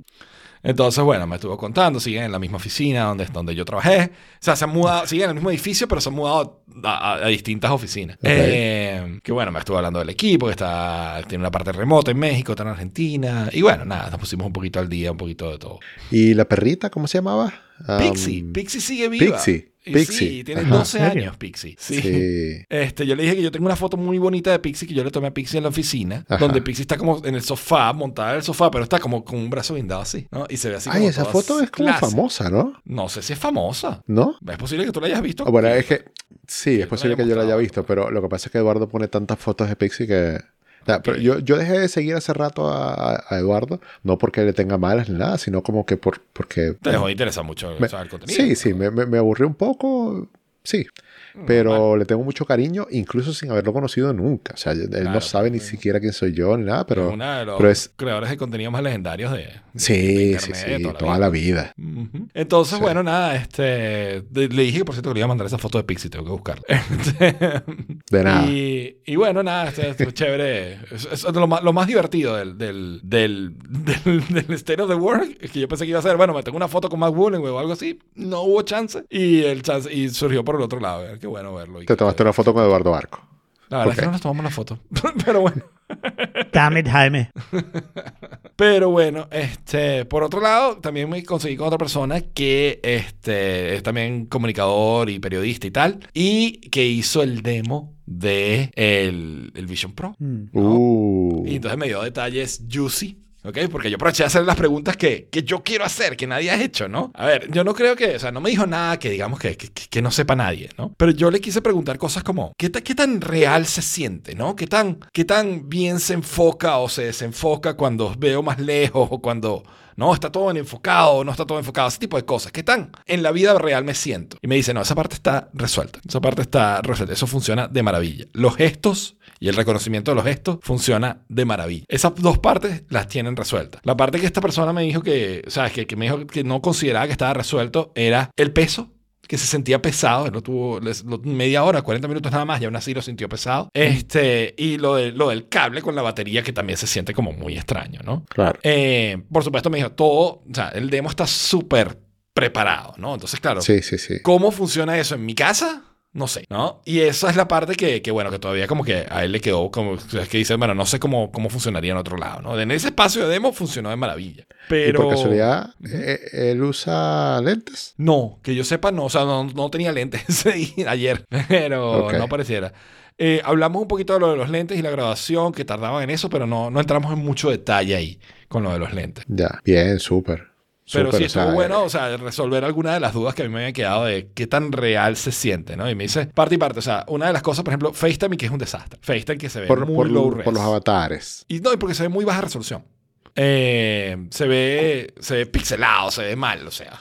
Pero se ve pixelados los avatares. Yo No no, la sé si se- gente. no- no, él no habló de avatares en ningún momento. Pero, a Ah, ver, en la pantalla es como- como 4K. aplicación normal. O sea, la, que la- la visualización es como eh, estar viendo 4K, así que no puedes, no puede Claro, pero mal. la imagen de FaceTime es 1080 máximo. Pero no la estás o sea, no la tienes estirada completa. O sea, tú tienes ventanitas chiquitas de la gente eh, en FaceTime Mm. dentro de una pantalla 4K. Se podría querer ref- referir a cuando haces FaceTime con alguien que no tiene el Bueno, Vision te Pro. poner, no te puedo poner en contacto con esa persona y, le- y- y- te quejas y le dices, pero eso lo hiciste mal, le- lo viste mal. Eso, eso se veía bien, chico. Y Claro, en el Vision Pro puedes tener una pantalla del tamaño gigantesco y puedes tener la cara de la Claro. persona que está hablando, ¿no?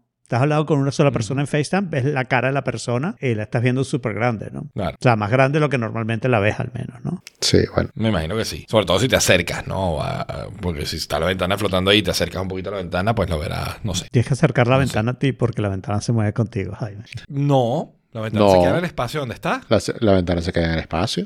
Ese Pero es todo el chiste. adelante, hacia adelante, no. Claro. Sí. O sea, tú, tú Nah. si tienes una ventana puesta en una parte, tú, en teoría, deberías poder caminar y atravesarla. Y yo me imagino que eso va a ser un setting, ojo. Que si las ventanas se quedan donde están o si las ventanas se mueven de, hecho, contigo. de hecho, eso es, una de lo- eso es una de las cosas. Cuando tú registras tu aplicación en Vision OS, tú puedes decirle si tu ventana flota con el usuario o se Ajá. queda en un solo sitio. Pero, pero la Sí. recomendación del Human Interface Guideline de Apple es que se quede en el sitio. Claro. Ya veremos dentro de cuatro Sí, sí. meses, pero yo creo que eso no es así. Cuatro meses Pues dicen bueno. que viene antes de marzo ahora, ¿no? Sí, eso es lo que están diciendo. Ese fue el último rumor que leí. Que quién también. sabe, ¿no? Después dirán, si, si llegan a abril, dirán, se retrasó. No se retrasó, Apple nunca dijo. Claro. Lo dijo early. Early. Y abril O sea, ¿hasta early qué todavía. mes deja de ser early? Mayo. Ya pasaste, estás llegando a la mitad del año. Ok. Ya mayo no es early, ¿no? Ma- mayo ya es middle. Ok. Perfecto.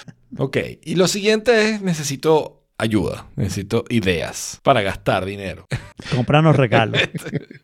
No puedo. Bueno, pudiera. Eso, eso pudiera hacerlo, maybe. Este, a ver, o sea, la cuestión es que eh, Sketch de- nos da anualmente mil euros para gastar en educación. ¿Ok? Ok. Tenemos una plataforma que se llama Learnably, donde podemos buscar libros, podemos buscar cursos, podemos buscar tal. ¿Ok? Pero. A ver, hasta, hasta ayer todavía me faltaban como 600 euros por gastar. Ya me quedan 370 solo por gastar. ¿Ok? Ya me suscribí a Skillshare. Ya me suscribí a Masterclass. Ya me suscribí a. a- Creo que es el Audible. Este. ya, no, ya pedí todos los libros que iba a pedir que quiero del año. ¿En qué me gasto esa plata? Necesito gastarme todo no se va a perder. Si no. Wow. Algún libro que me quieran recomendar. Algún curso o. Nebula. ¿Por qué no pagas tu cuestión de Nebula con eso? Ya lo bueno, ya tengo pagado por un año, así que. Y. Bueno, on top of that. on top- Ah, Dame otro Claro, año. Claro. Alguna vez va a volver a salir ese dinero de tu bolsillo que de esta manera no saldrá. Claro, Sari me pregunta por un curso que ella quería en Coursera. Necesito que me pases el link otra vez para pedirlo por la forma tradicional, ¿ok? A ver si, si de esa manera puedo. Pero, por, por, porque por, por Learnably no está. Eh, pero supongo que debe poderse si, si lo pido, si, si hago el request, pero necesito saber el, como que el precio exacto y, y un montón de información del, del sitio de la, de la broma, ¿no? El URL y todo. Pero de resto, o sea, es que, o sea, I need to spend that money. Bueno, no necesito, o sea, no, pasa nada si no se gasta, pero, pero es como da lástima. Ya te voy a decir el libro que tienes que comprar. Ok. Te interesa cero, pero, Gracias. pero a mí me interesa. Pues, o Bueno, sea, pero, pero eso, eso debería estar más alineado a, a lo que quieres que suceda en tu vida en, en este, en este momento de la vida. Claro, pues mi vida está muy bien. I'm happy, thank you. No necesito ningún libro de nada para Bueno, pero, o sea, qué bueno, me alegro, me alegro que estés happy, etcétera, etcétera, pero incluso estando happy, tú Debería puedes mirar hacia el adelante. reto. Claro. Mira, mira. El libro se llama Science and Sanity, An Introduction to Aristotelian Systems. Y lo escribe Alfred Kursivsky. A ver, menos mal que no fue Alfred Octavio. Puedes comprar mis libros si quieres. Te puedo mandar el nombre de mis libros, pero yo no recibo nada porque o sea, la academia es así. Uno escribe y ganas el publisher. Ese libro yo me lo he querido leer desde siempre, desde siempre, desde que lo encontré. Y no hay edición digital, no hay PDF, no hay nada. Las librerías Pero no probablemente tienen. no esté disponible en Learnably tampoco. No, no, está en Amazon con de 200 dólares, una cosa así, la última vez que lo vi. Oh, pásame el link. El pues. libro, el libro en físico, en serio. Sí, o sea, si está disponible y no tengo en qué más gastarlo y lo puedo pedir. Yeah, why not? Está bien, yo te paso. Creo que me lo van a mandar para acá, pero ya veré, no sé, cuando te, te, te lo mando. O sea, ah, no te va a llegar tan rápido, Bueno. creo. No, no llega tan rápido, no. Tarda como Bueno, Jaime, fíjate lo otro que puedes hacer. Puedes eh, agarrar alguna de estas plataformas que tengan cuentas como que de múltiples usuarios, en donde haya administración de usuarios, compras un plan de esos y luego tienes como, ¿sabes como las de hosting? Que después tú puedes subvender eh, planes de hosting, Resell. pero Ujú. eh, reseller, exacto. Búscate que algo de educación reseller que después puedas vender. Que pueda revender. Eh, no, animales Claro. ya recuperó la plata. Porque Exacto. mira, o sea, yo por ejemplo me he dedicado a comprar que sí, el arte de los increíbles, el arte de Pixar. eh, los archivos de los Walt Disney Films, todos esos libros artísticos espectaculares, tal, pero ya tengo un montón. Ya no. ¿Qué más hacer? Acabo de comprar uno del arte de Batman, la serie animada de 1992, que es brutal. Yo no sé si tú la viste, Jorge. Pero la serie animada que pasaban en Warner Channel de, de Batman, en el como que salió en el 92. Ah, sí, sí, sí, sí. así como todo noir. Este, y una Sí. historia increíble. Esa serie es espectacular. Con los colores no bonitos y eso, ¿no? Ajá. Y es considerada en animación una de las cosas más cool que se han hecho. Claro. Y, y, eh, compré el libro que, ¿sabes? Que cuenta un poquito de eso. Esa fue una de las cosas que pedí hoy también. Entonces, tengo, por ejemplo, unos decks de cards de cosas de UI design. Sea, que ya no hallo que me sirven de vez en cuando se lo muestro a algún estudiante que mira esta tarjeta dice le saco tarjeta roja pero este, eh, pero ya no el hallo problema que es el está, primer pues. mundo. Qué bueno, qué bueno. pero bueno si tienen ideas o cosas Alfredo pásame ese link al tuyo y, y Sari pásame la información de todo por favor y ya con eso veo que si con eso yo con- completo el presupuesto Ay, no, está barato. Yeah. Ya te lo paso.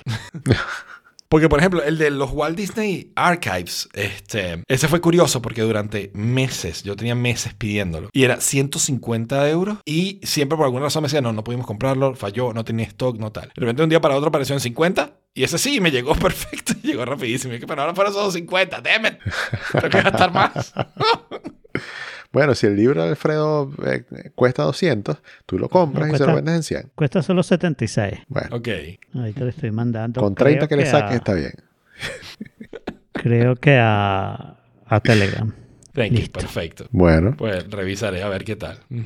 Y Alfredo, háblanos de tu sonido. Sí. Em, Ustedes se acuerdan, hace como un año Jorge estuvo aquí y yo lo puse a probar audífonos. Y en el Sí. contexto que lo hicimos, yo puse, si lo recuerdo bien, yo lo puse a usar AirPlay, ¿no? Con los audífonos puestos para que usara su música, pues. Y el AirPlay lo hizo el aparatico WIM y se terminó comprando los audífonos y el aparatico WIM, ¿no? Sí. El WIM Mini se llamaba. Pues WIM en este año ha estado súper ocupado. WIM sacó, ah, creo que a finales del año pasado, a principios de este año, el WIM Pro, que es básicamente el mismo aparatico del Mini, pero tiene más conexiones atrás. Tiene entradas y salidas, RCA, eh, Optical Cable, eh, porque el, el- el Mini tiene eh, una salida analógica y varias entradas digitales, ¿no? Bueno, también tiene una entrada analógica, ¿no? Si recuerdo bien. Bueno, en fin, este tiene más entradas y salidas. Y a los pocos meses, en agosto, sacó el Win Pro Plus. Y te juro que tú ves los dos aparatos y te dices, güey, ¿esto por qué es Plus? Y resulta que es que los cambios están casi todos por dentro. Incluye un control remoto, pero el control remoto lo compras aparte por mucho menos que la diferencia de todas las cosas. Pero le hicieron muchos cambios por dentro. La mayoría de los cambios son para lograr high res, son en el DAC en el ADC, para lograr high res y no sé qué. Ninguno de estos dos aparatos a mí me había interesado. Entonces no estaba muy excitado cuando vi que WIMP había sacado el WIMP Amp, ¿ok? Y bueno, pero es el video de mi tipo favorito en estas cosas de audio. Eh, un australiano que vive en Alemania y Portugal, o sea, se va pasando de Alemania a Portugal. Eh, es un tipo chévere. Y, y bueno, yo veo casi, casi todos los videos. Tiene que ser algo que de verdad no me interese. Y WIM, al fin y al cabo, es una marca que tengo, así que le di play. Man, es el amplificador hecho para Alfredo, ¿ok? Ok. Tiene entradas, es un amplificador. Lo primero que tiene es que tiene para cornetas pasivas, necesario para Alfredo. Tiene entrada RCA, tiene entrada óptica, tiene una entrada. HDMI, que no me interesaba hasta que me interesó. Em, tiene una salida de subwoofer. ¿Ok? Eh, y es streamer de todas las cosas. AirPlay 2, eh, Spotify Connect, Tidal Connect, Nice. eh, usa todos los aparatos que te puedes imaginar, se conecta con todo. El app de WIM, no sé si Jorge lo ha usado, pero yo voy a decir que en Sí. estos contextos al menos es bastante parecido al app de Unify. Es súper completa, la interfaz está bastante bien, bastante más clara al menos que las otras aplicaciones que yo usado al respecto. Me llegó ayer el aparatico, eh, relativamente fácil de instalar, todos los problemas fueron problemas míos, no, de, no del WIM. Eh, este, para a- emparejar el control remoto, eh, decía claramente que tenías que apretar dos botones.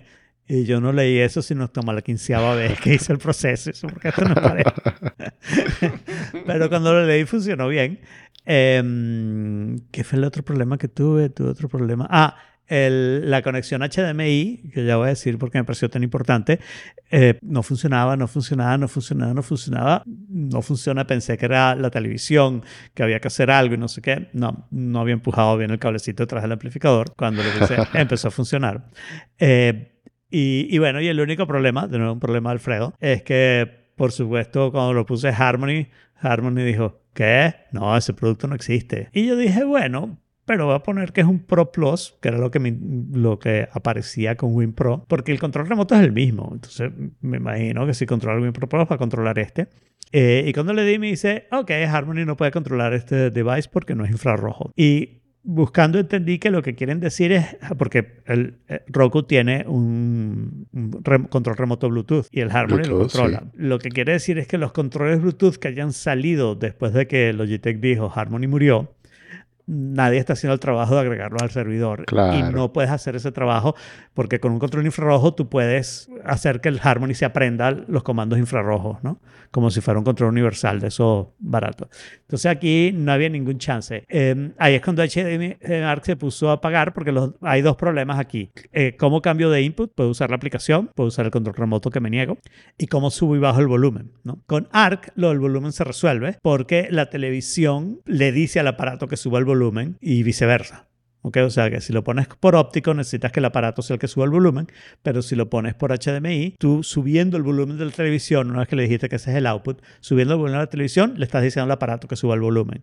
Y funciona. De hecho, Claro, la sí, sí. aplicación, el aparatico tiene unas luces y la, mm, y la televisión le das y entonces yo le dije al Harmony en las actividades que tengan que ver con la televisión, el volume up y el volume down son de la televisión, que ya sabía el control remoto, y entonces eso funciona perfecto. Eh, no tengo cómo cambiar el source en el aparato, tiene un line in para el tocadisco, tiene optical, que tengo la televisión conectada, pero en realidad no lo necesito porque la televisión está conectada por HDMI, y tiene Wi-Fi. ¿no? Eh, lo tengo en autosensing, pero el autosensing requiere que el aparato esté en standby. Entonces puse que el standby fuera lo más corto posible, 30 segundos. Pero eso quiere decir que si estoy en televisión y quiero poner un disco, tengo que esperar esos 30 segundos, abrir la aplicación y escoger el, el input correcto. ¿no? Lo que tiene el aparatico, que es la razón por la que me parecía esencial, es que entre los inputs y outputs tiene Bluetooth y AirPlay. Entonces yo lo puedo hacer sonar AirPlay 2, ¿no? Yo lo podría emparejarlo por Bluetooth, que no lo voy a hacer, y hacerlo sonar por ahí, o lo veo en mis opciones de speaker AirPlay, está ahí, lo hago sonar. Pero lo importante es que también tiene salida. Entonces tú podrías tener unos audífonos Bluetooth y decirle, sácame el sonido por ahí, todo el sonido de la televisión, todas las cosas, sacado por, por ese audífono. Eso muchos aparatos que lo hacen. Pero lo puedes hacer por AirPlay. Entonces yo puedo, por fin, después de mucho esperar, yo puedo poner un disco, ¿ok?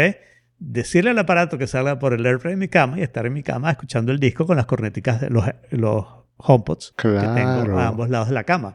Eh, también puedo ahora poner música en toda la fiesta. De hecho, podría poner discos para que sonara por toda la casa, menos por las cornetas del aparato. Pues una vez que le digo que el output es por AirPlay, no hace output por las cornetas, porque contradicción. Sí, ¿no? sí. Este, eh, y no lo puedes escoger con AirPlay Device, porque contradicción.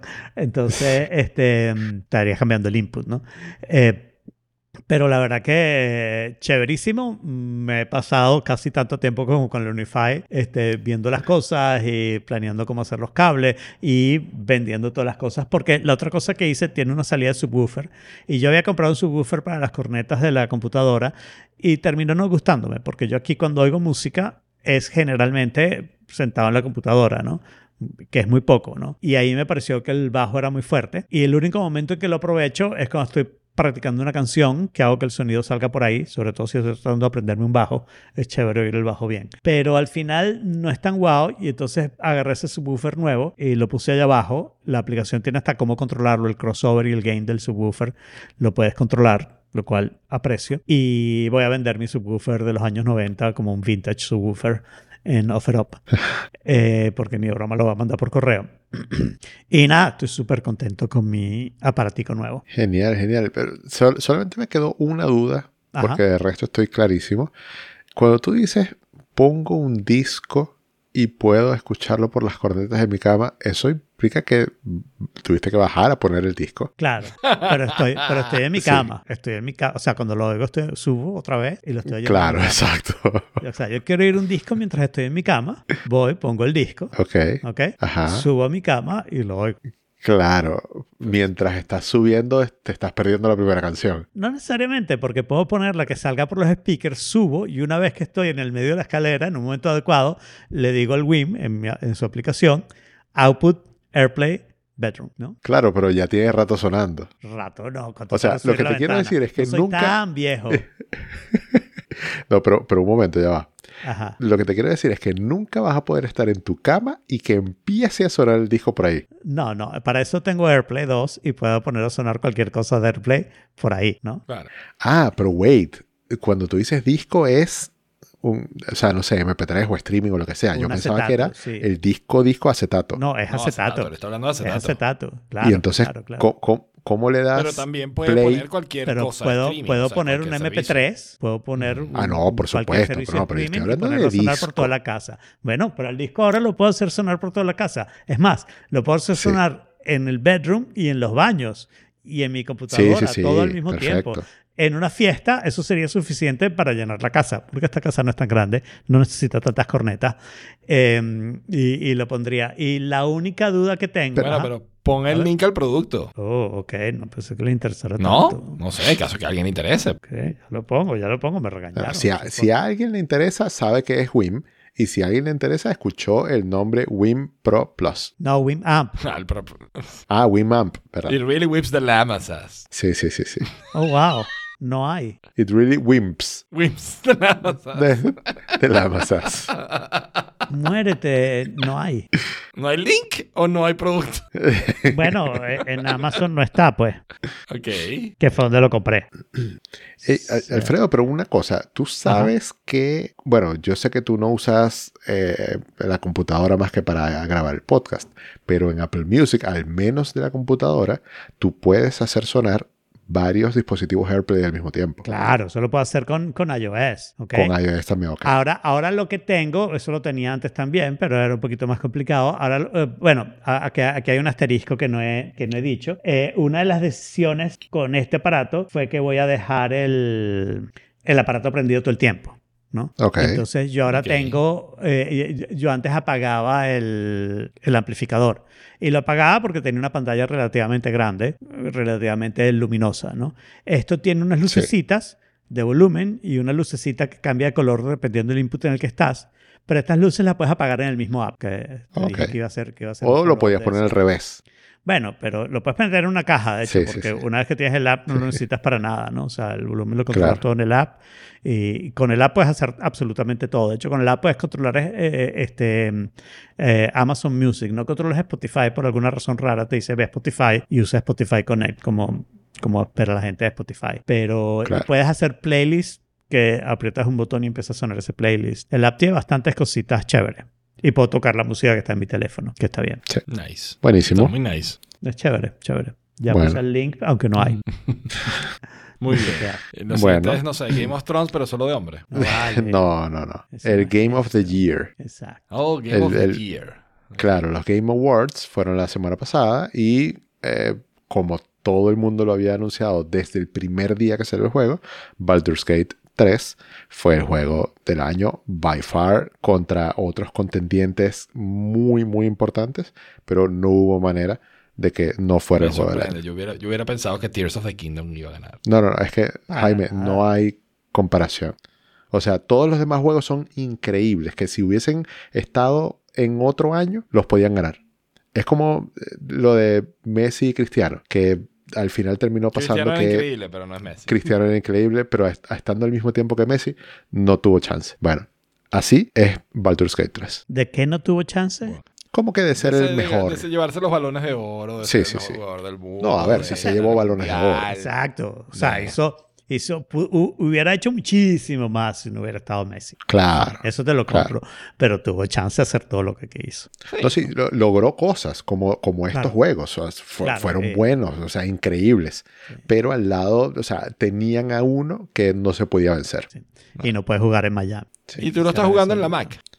A ver, IA es la que, quien lo jugó hasta morir. Yo lo compré, lo empecé, pero he estado más concentrado en Magic, así que no lo he jugado todavía con, con fervor. Pero IA en este momento está jugando todavía. eh, lleva más de 400 horas jugadas. Mi hija Wow. también lo juega. Eh, ya lo, ter- lo terminó la primera vez y ahora lo está haciendo con otro personaje, con otro como alignment, ¿sabes? Como, o sea, es infinito el juego. Wow. Sí. Ok. Sí, quien Arti, Bueno, voy a ¿verdad? tener- Voy a tener que comprarlo Arti, sí. entonces. A ver Arctic si- además Sí, tiene sí, un. Substack de, de donde habla de juegos, pero escribe, escribe muy bien la niña, ¿ok? Pero lo que pasa es que escribe de los juegos más raros que te puedes imaginar. O sea, está muy, muy metida en Bueno, pero eso tiene su público, eso tiene Claro, mucho no, público sí, igual. sí, sí, no, Sí, pero eso está es chévere. gigante. Yo le hago, eh, reproduzco todo lo, cada vez que saco un artículo y lo pone en Instagram. Le dije que pusiera su Instagram público para poderle poner mi historia. Claro. Súper. Bueno, y lo otro, no sé si vieron el bullshit video de Gemini. Ah, sí. No vi el video, pero me enteré de la historia. pues. Yo sí vi el video que es sorprendido, que como que, wow, this is transforming. Y luego fue como, wow, this is a lot of bullshit. Sí, sí, sí. Wow, this is video editing. Exactamente. Lo, lo mismo de, la, de cuando Google Voice supuestamente iba a llamar para hacer la reservación en el restaurante. Bueno, ¿qué consecuencias tuvo eso? Cero. O sea, este es, es- o sea, Google en algún momento decidió ser evil y su modelo es Elon Musk, porque Elon Musk también se ha inventado cantidad de cosas, ha hecho demostraciones falsas, no sé qué, y las consecuencias son de mínimas a cero, no, no tienen grandes consecuencias, ¿no? Sí. O sea, los que pensábamos que Bueno, Google sí. era evil, Los eh, que sigue descubrieron, descubrieron lo que es ser eh, caudillo latinoamericano, básicamente. ¿no? ¿Cómo es eso? ¿En qué Promete sentido? un montón de cosas y luego no Ah. las hace y luego no hay, no hay ninguna Claro. consecuencia, ¿no? O Pero sea, no hay consecuencias, sí. Pero no, eso no es cosa- Por eso es político en cualquier lado. Sí, sí. O sea, mira, obviamente, cuando, si tú ves el video, tú te impresionas porque, o sea, si eso fuese cierto, estamos ante un antes y un después total en la manera como interactuamos con, con la tecnología, pero años luz. Mm. Pero yo no creo que eso pueda ser verdad, sobre todo con, a ver, Microsoft es el que lleva la delantera by far con todo esto de ChatGPT y OpenAI y bla, bla, bla. En, en el trabajo probamos Duet AI con la licencia paga de Duet AI, que es el, digamos, la, la inteligencia artificial que te ayuda, es, es el copilot de Google, para que me Ok. entiendan. Eso no es Bard. ¿Ok? No, BART es Mm, como Creo lo que, que está BART detrás. es solamente el chat. Exacto. BART, BART es como lo que está Bard detrás. es el chat interface. O sea, Ok. BART es a... ¿Cómo es que lo dijiste que se llamaba? Duet. BART es a Duet, Duet lo que AI. OpenAI es a Copilot. O lo que ChatGPT es a Copilot. ¿sí? Ok, ok. Ajá. Entonces, Duet AI eh, supuestamente se integra, o sea, como que dentro del Google Docs, Google Slides, Google no sé qué, como que mm, créame un template para no sé qué, créame un email para no sé qué, y está dentro de las aplicaciones, vive Sí. dentro de las aplicaciones. Malísimo, lento, resultados terribles. Qué alegría. Fíjate. Hoy, a ver, lo probamos ayer. Ayer y hoy lo hemos estado probando. Y el- la semana pasada yo vi esto de Gemini y yo dije, wow, si esto fuese cierto, sería increíble. Probamos esto y, o sea, Guau, si no me puedes dar un asistente competente, ¿cómo me vas a dar una inteligencia artificial que interactúe en tiempo real con un video o con algo que yo vaya haciendo? Nada. Sí. Y, y esto yo, y, y esto yo sí creo que le afecta bastante a Google, porque Google estaba en el forefront de estas cosas hace unos años y se ha Sí. quedado atrás, Sí. se ha quedado atrás, pero completamente. O Y sea, este cuando- supuestamente iba a ser el catch-up, ¿no? Este es Claro. el que, ok, we're setting the new, the new brand, Y- ¿no? Una cosa completamente distinta. Y no pudieron y hicieron fake it. Fake it, you'll never make it. Muy bien. Pues sí, lástima. Ah. Pero por lo Ah. menos Clone Centaur, no That Long y Tumus Germanium. Ahora, si no les interesó el cuento de esto les va a interesar aún menos. Pero yo dije, esto no les va a interesar. Pero dije, ¿pero dónde más lo voy a contar? Este es mi único podcast. Yo no tengo dónde más contar esto y tengo muchas ganas de hablar de esto. Eh, eh, el Clone Centaur es un pedal de guitarra para hacer distorsión. Él quería imitar la distorsión de los amplificadores grandes de los años 60, 70. Lo hizo un tipo llamado Bill Finnegan. Eh, empezó como en el 94, mediados de los 90 y terminó como en 2000 algo. ¿ok? Hizo como 8000 y claro, los hacía en el garaje de su casa. ¿No? Los que podía. Y entonces la gente empezó a venderlos por mucho más dinero, sobre todo cuando salió. sea, eBay, como Ubiquiti. Etcétera, etcétera. Eh, sí, bueno, excepto que Ubiquiti es una compañía más grande. Y entonces él decidió dejar de hacer ese y sacar otro que se llama KTR, que se supone que era más fácil de hacer. Pero a medida que ha pasado el tiempo, la gente quiere los clones originales y esos clones originales están hoy en día en Reverb entre 3.000 y 10.000 dólares dependiendo de dónde estás. El KTR, que tampoco se consigue porque a pesar de que el proceso es más fácil, no ha logrado ser lo suficiente, este, el- el- están como en 500, 700 dólares, ¿no? Cuando deberían costar 200, 300 dólares normalmente, ambos dos, en su momento, ¿no? Eh, él siempre quiso que nadie hiciera un clon del clon. el, clon, el clon que le hacía era con K, ¿no?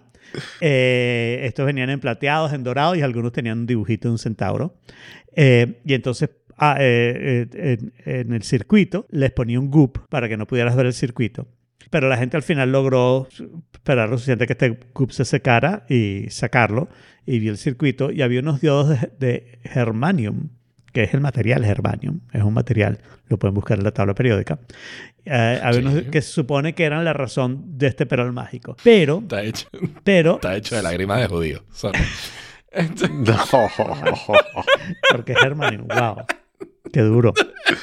Ah, Este, eh, uno se puede meter en YouTube y ver comparaciones de clon con otros pedales y ser los únicos videos que veas en YouTube para el resto de tu vida y nunca te van a faltar videos. Hay millones y millones de videos demostrando que al final tú puedes hacer las cosas. Estos videos no son nada fáciles porque por supuesto en el clon tú tienes tres controles. Uno es gain, otro es treble y el otro es volumen, level. Eh, Y entonces tú tienes un millón, o sea, todas las po- distintas posiciones de estos tres controles eh, las puedes imitar con un solo pedal o solamente puedes imitar unas cuantas, solamente puedes imitar la que te interese y no sé qué. Pero el pedal es muy importante, lo han usado todos los guitarristas que ustedes conocen. Eh, de hecho, un tipo se llevó un, pedal a un concierto del 2019, creo que fue, a un concierto de John Mayer y John Mayer se lo firmó. O sea, el tipo que pagó miles de dólares para un concierto de John Mayer y conocerlo personalmente, se llevó un pedal que valía miles de dólares. Y John Mayer se lo firmó y además de firmárselo, le marcó sus settings preferidos, ¿no? Eh, Lo interesante es que le dejaron pasar con, con el pedal ese, porque es un arma blanca. bueno, pero se lo dejaron... Ah, no, pero era VIP. O sea, eso, es para la gentuza que Ah, pasó por bueno, ok. Entonces, eh, hay un tipo que se llama Josh que tiene una compañía que se llama JHS, JHS Pedals, ¿ok? Que el tipo, a mí me encanta su sentido del humor, es uno de los, y tiene un montón de videos comparando el clon con otras cosas. Él además tiene, creo que fue, es el primer clon que salió en la vida. ¿Ok? Tiene el, el number one y, mm, y lo puso a la venta una vez por River en un millón de dólares. Por- y su punto es, esto es una exageración, hay muchas maneras de lograr esos sonidos, déjese de tonterías. Durante un tiempo hizo un clon, pero Bill Finnegan lo llamó y le pidió que lo dejara hacer, y entonces él dijo que lo iba a dejar hacer al menos mientras existiera el KTR. Y ahora que Bill Finnegan tiene varios años que no saca ningún KTR, eh, Bill Finnegan dijo que no conseguía más de los diodos de germanio mágico, y entonces los va a hacer con otros diodos y demostró que sonaba igualito. pero no ha sacado más. Yo he estado pendiente y no los ha sacado. Entonces, eh, Josh hizo, por ejemplo, una vez un video comparando el clon con el Digitech Batmo- Batmonkey. El Batmonkey es un overdrive, como el clon, que la gente lo criticaba mucho. ¿no? Y se vendía baratísimo porque hicieron 20.000 de esos bichos. Y él sacó el video haciendo varios settings del clon y demostrando que lo podía imitar con el, con el Batmonkey. Y entonces el Batmonkey se disparó en precio. porque la gente es así. Y lo último que hizo Josh hace como un mes es que sacó un pedal que es un clon, que se llama Nota Clon, en una caja igualita a la caja de Kia. Si vieron mis historias de Instagram lo vieron, ¿no? Igualita a la caja de Kia porque lo Sí, tienes que sí, sí. ensamblar tú, pero no tienes que soldar nada, ¿ok? No tienes que poner piecitas ni nada. Es romper las piezas y apretar tornillos y tuercas. Ya está. Eso es todo lo que tiene. Hay que poner un cablecito de una placa electrónica a otra, ¿no?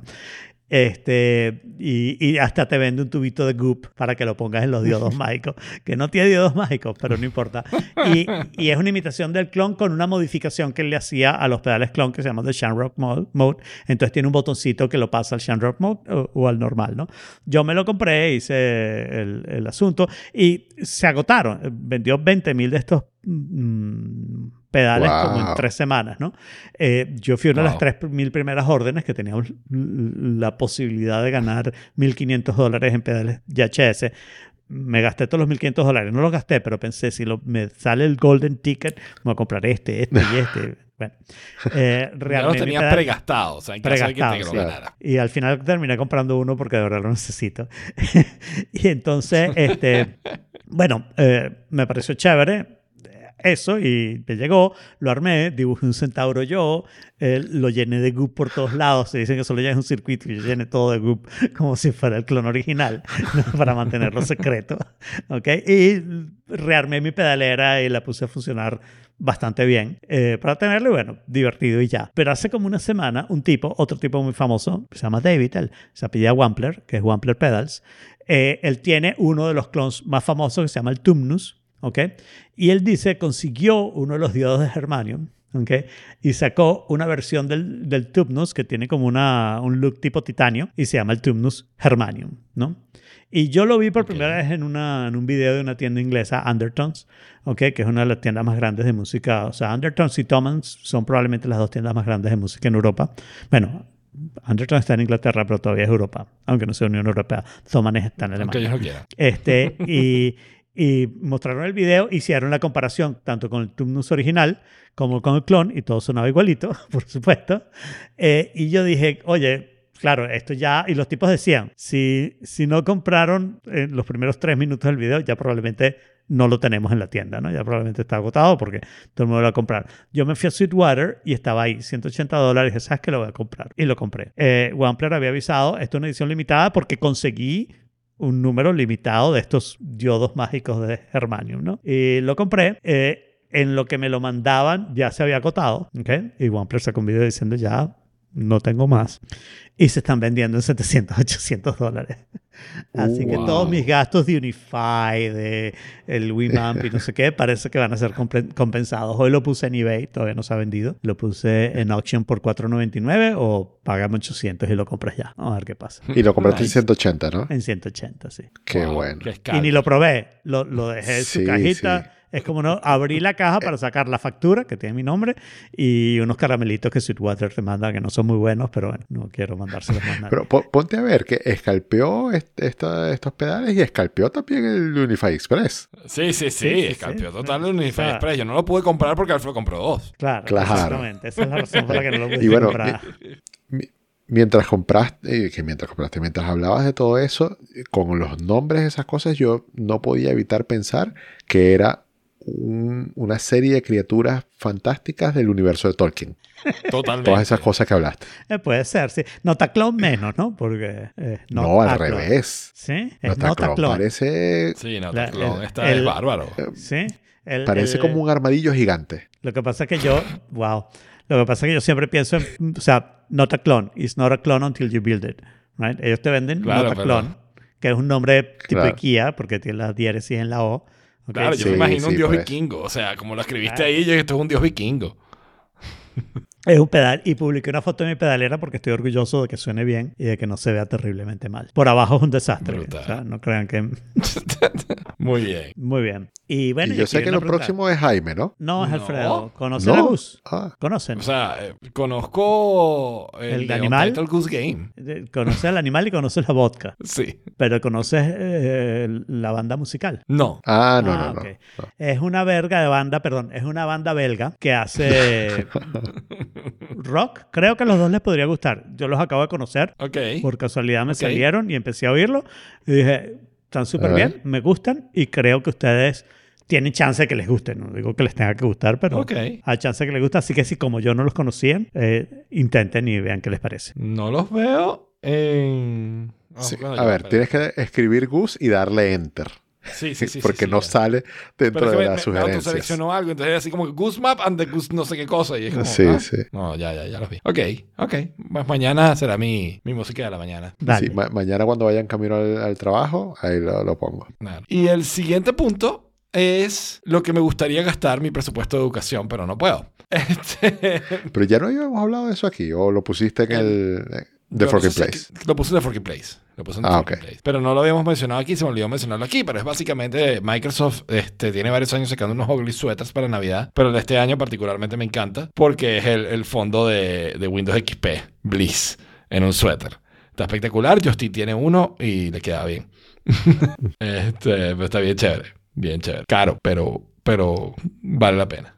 Lo siguiente es el, el- o sea, es muchas cosas a la vez. Pero eh, salió el tráiler para el siguiente Grand Theft Auto, el siguiente juego de Grand Theft Auto que va a salir en 2025. Sí. Yo no jugué, yo, yo, o sea, yo soy un fan enfermo de Grand Theft Auto Vice City, pero nunca jugué lo siguiente, ¿no? He visto cómo ha evolucionado la franquicia, chévere, pero no he jugado lo siguiente. Pero Vice City marcó un antes y un después en mi vida. Yo he jugado Vice City cuatro o cinco veces, lo he completado. Lo he jugado en el iPad, lo he jugado en la Mac, lo he jugado en Windows. ¿Ok? A mí me encanta Grand Theft Auto Vice City, es muy, me parece muy divertido. Este juego de Grand Theft Auto es en Vice City, otra vez. Y eso me hace demasiado feliz. Demasiado feliz. Toda la última tecnología, o sea, toda la última tecnología de desarrollo de videojuegos. Ah, pero esta vez es Vice City again. Está Que es mi entiendo, ciudad. porque por lo veo en el trailer, que es tu ciudad, Sí, exactamente. Sí. Entonces, el tráiler es la cosa más South Florida que yo haya visto en la vida, man. Tanto que... Cocodrilos included. Cocodrilos, sacas cocodrilos en la piscina, ¿ok? O sea... Este, Y narrado pero es por Florida es Man. Florida, na- narrado así, total. Y yo Es como Florida Man me siento obligado a jugar este juego, o sea, aunque a mí no Por me gusta este supuesto, tipo- Yo he o sea, jugado varios de los otros Grand Theft Auto, pero nunca era así como que me encantaron y, y me mataban. Pero bueno, salió esto, vamos a jugar. Bueno, claro. No, y este, o sea, pero entonces han empezado a sacar remixes, por supuesto, memes del, del trailer. Uno de ellos es, o sea, que han sacado con footage, o sea, pero como que si hubiera sido grabado, como si la gente de, de Rockstar hubiera grabado, usado ese footage para hacer el trailer. O sea, footage, one to one de escenas de la vida real de lo que está representado, de lo que pasa en el tráiler, ¿no? Es increíble. Pero además de eso, este último que les puse me pareció brillante porque está doblado al estilo latino Miami, ¿no? Y es, pero para llorar de la risa, ¿ok? Está bueno. Está buenísimo. No sé si lo vieron, si les gustó. Yo si- lo vi, yo lo vi y me gustó. Y he estado siguiendo un poquito lo de los videos y las cosas y no sé qué. O sea, no, no mucho, pero genial. un poquito. Quiero, quiero jugarlo mucho, mucho, mucho. Así que Yo lo vi, año y medio. Eh, nunca he jugado Grand Theft Auto. A ver, a ver, eh, bueno, he jugado una que otra vez, pero nunca como que lo he, me he sentado a pasarlo, a terminarlo.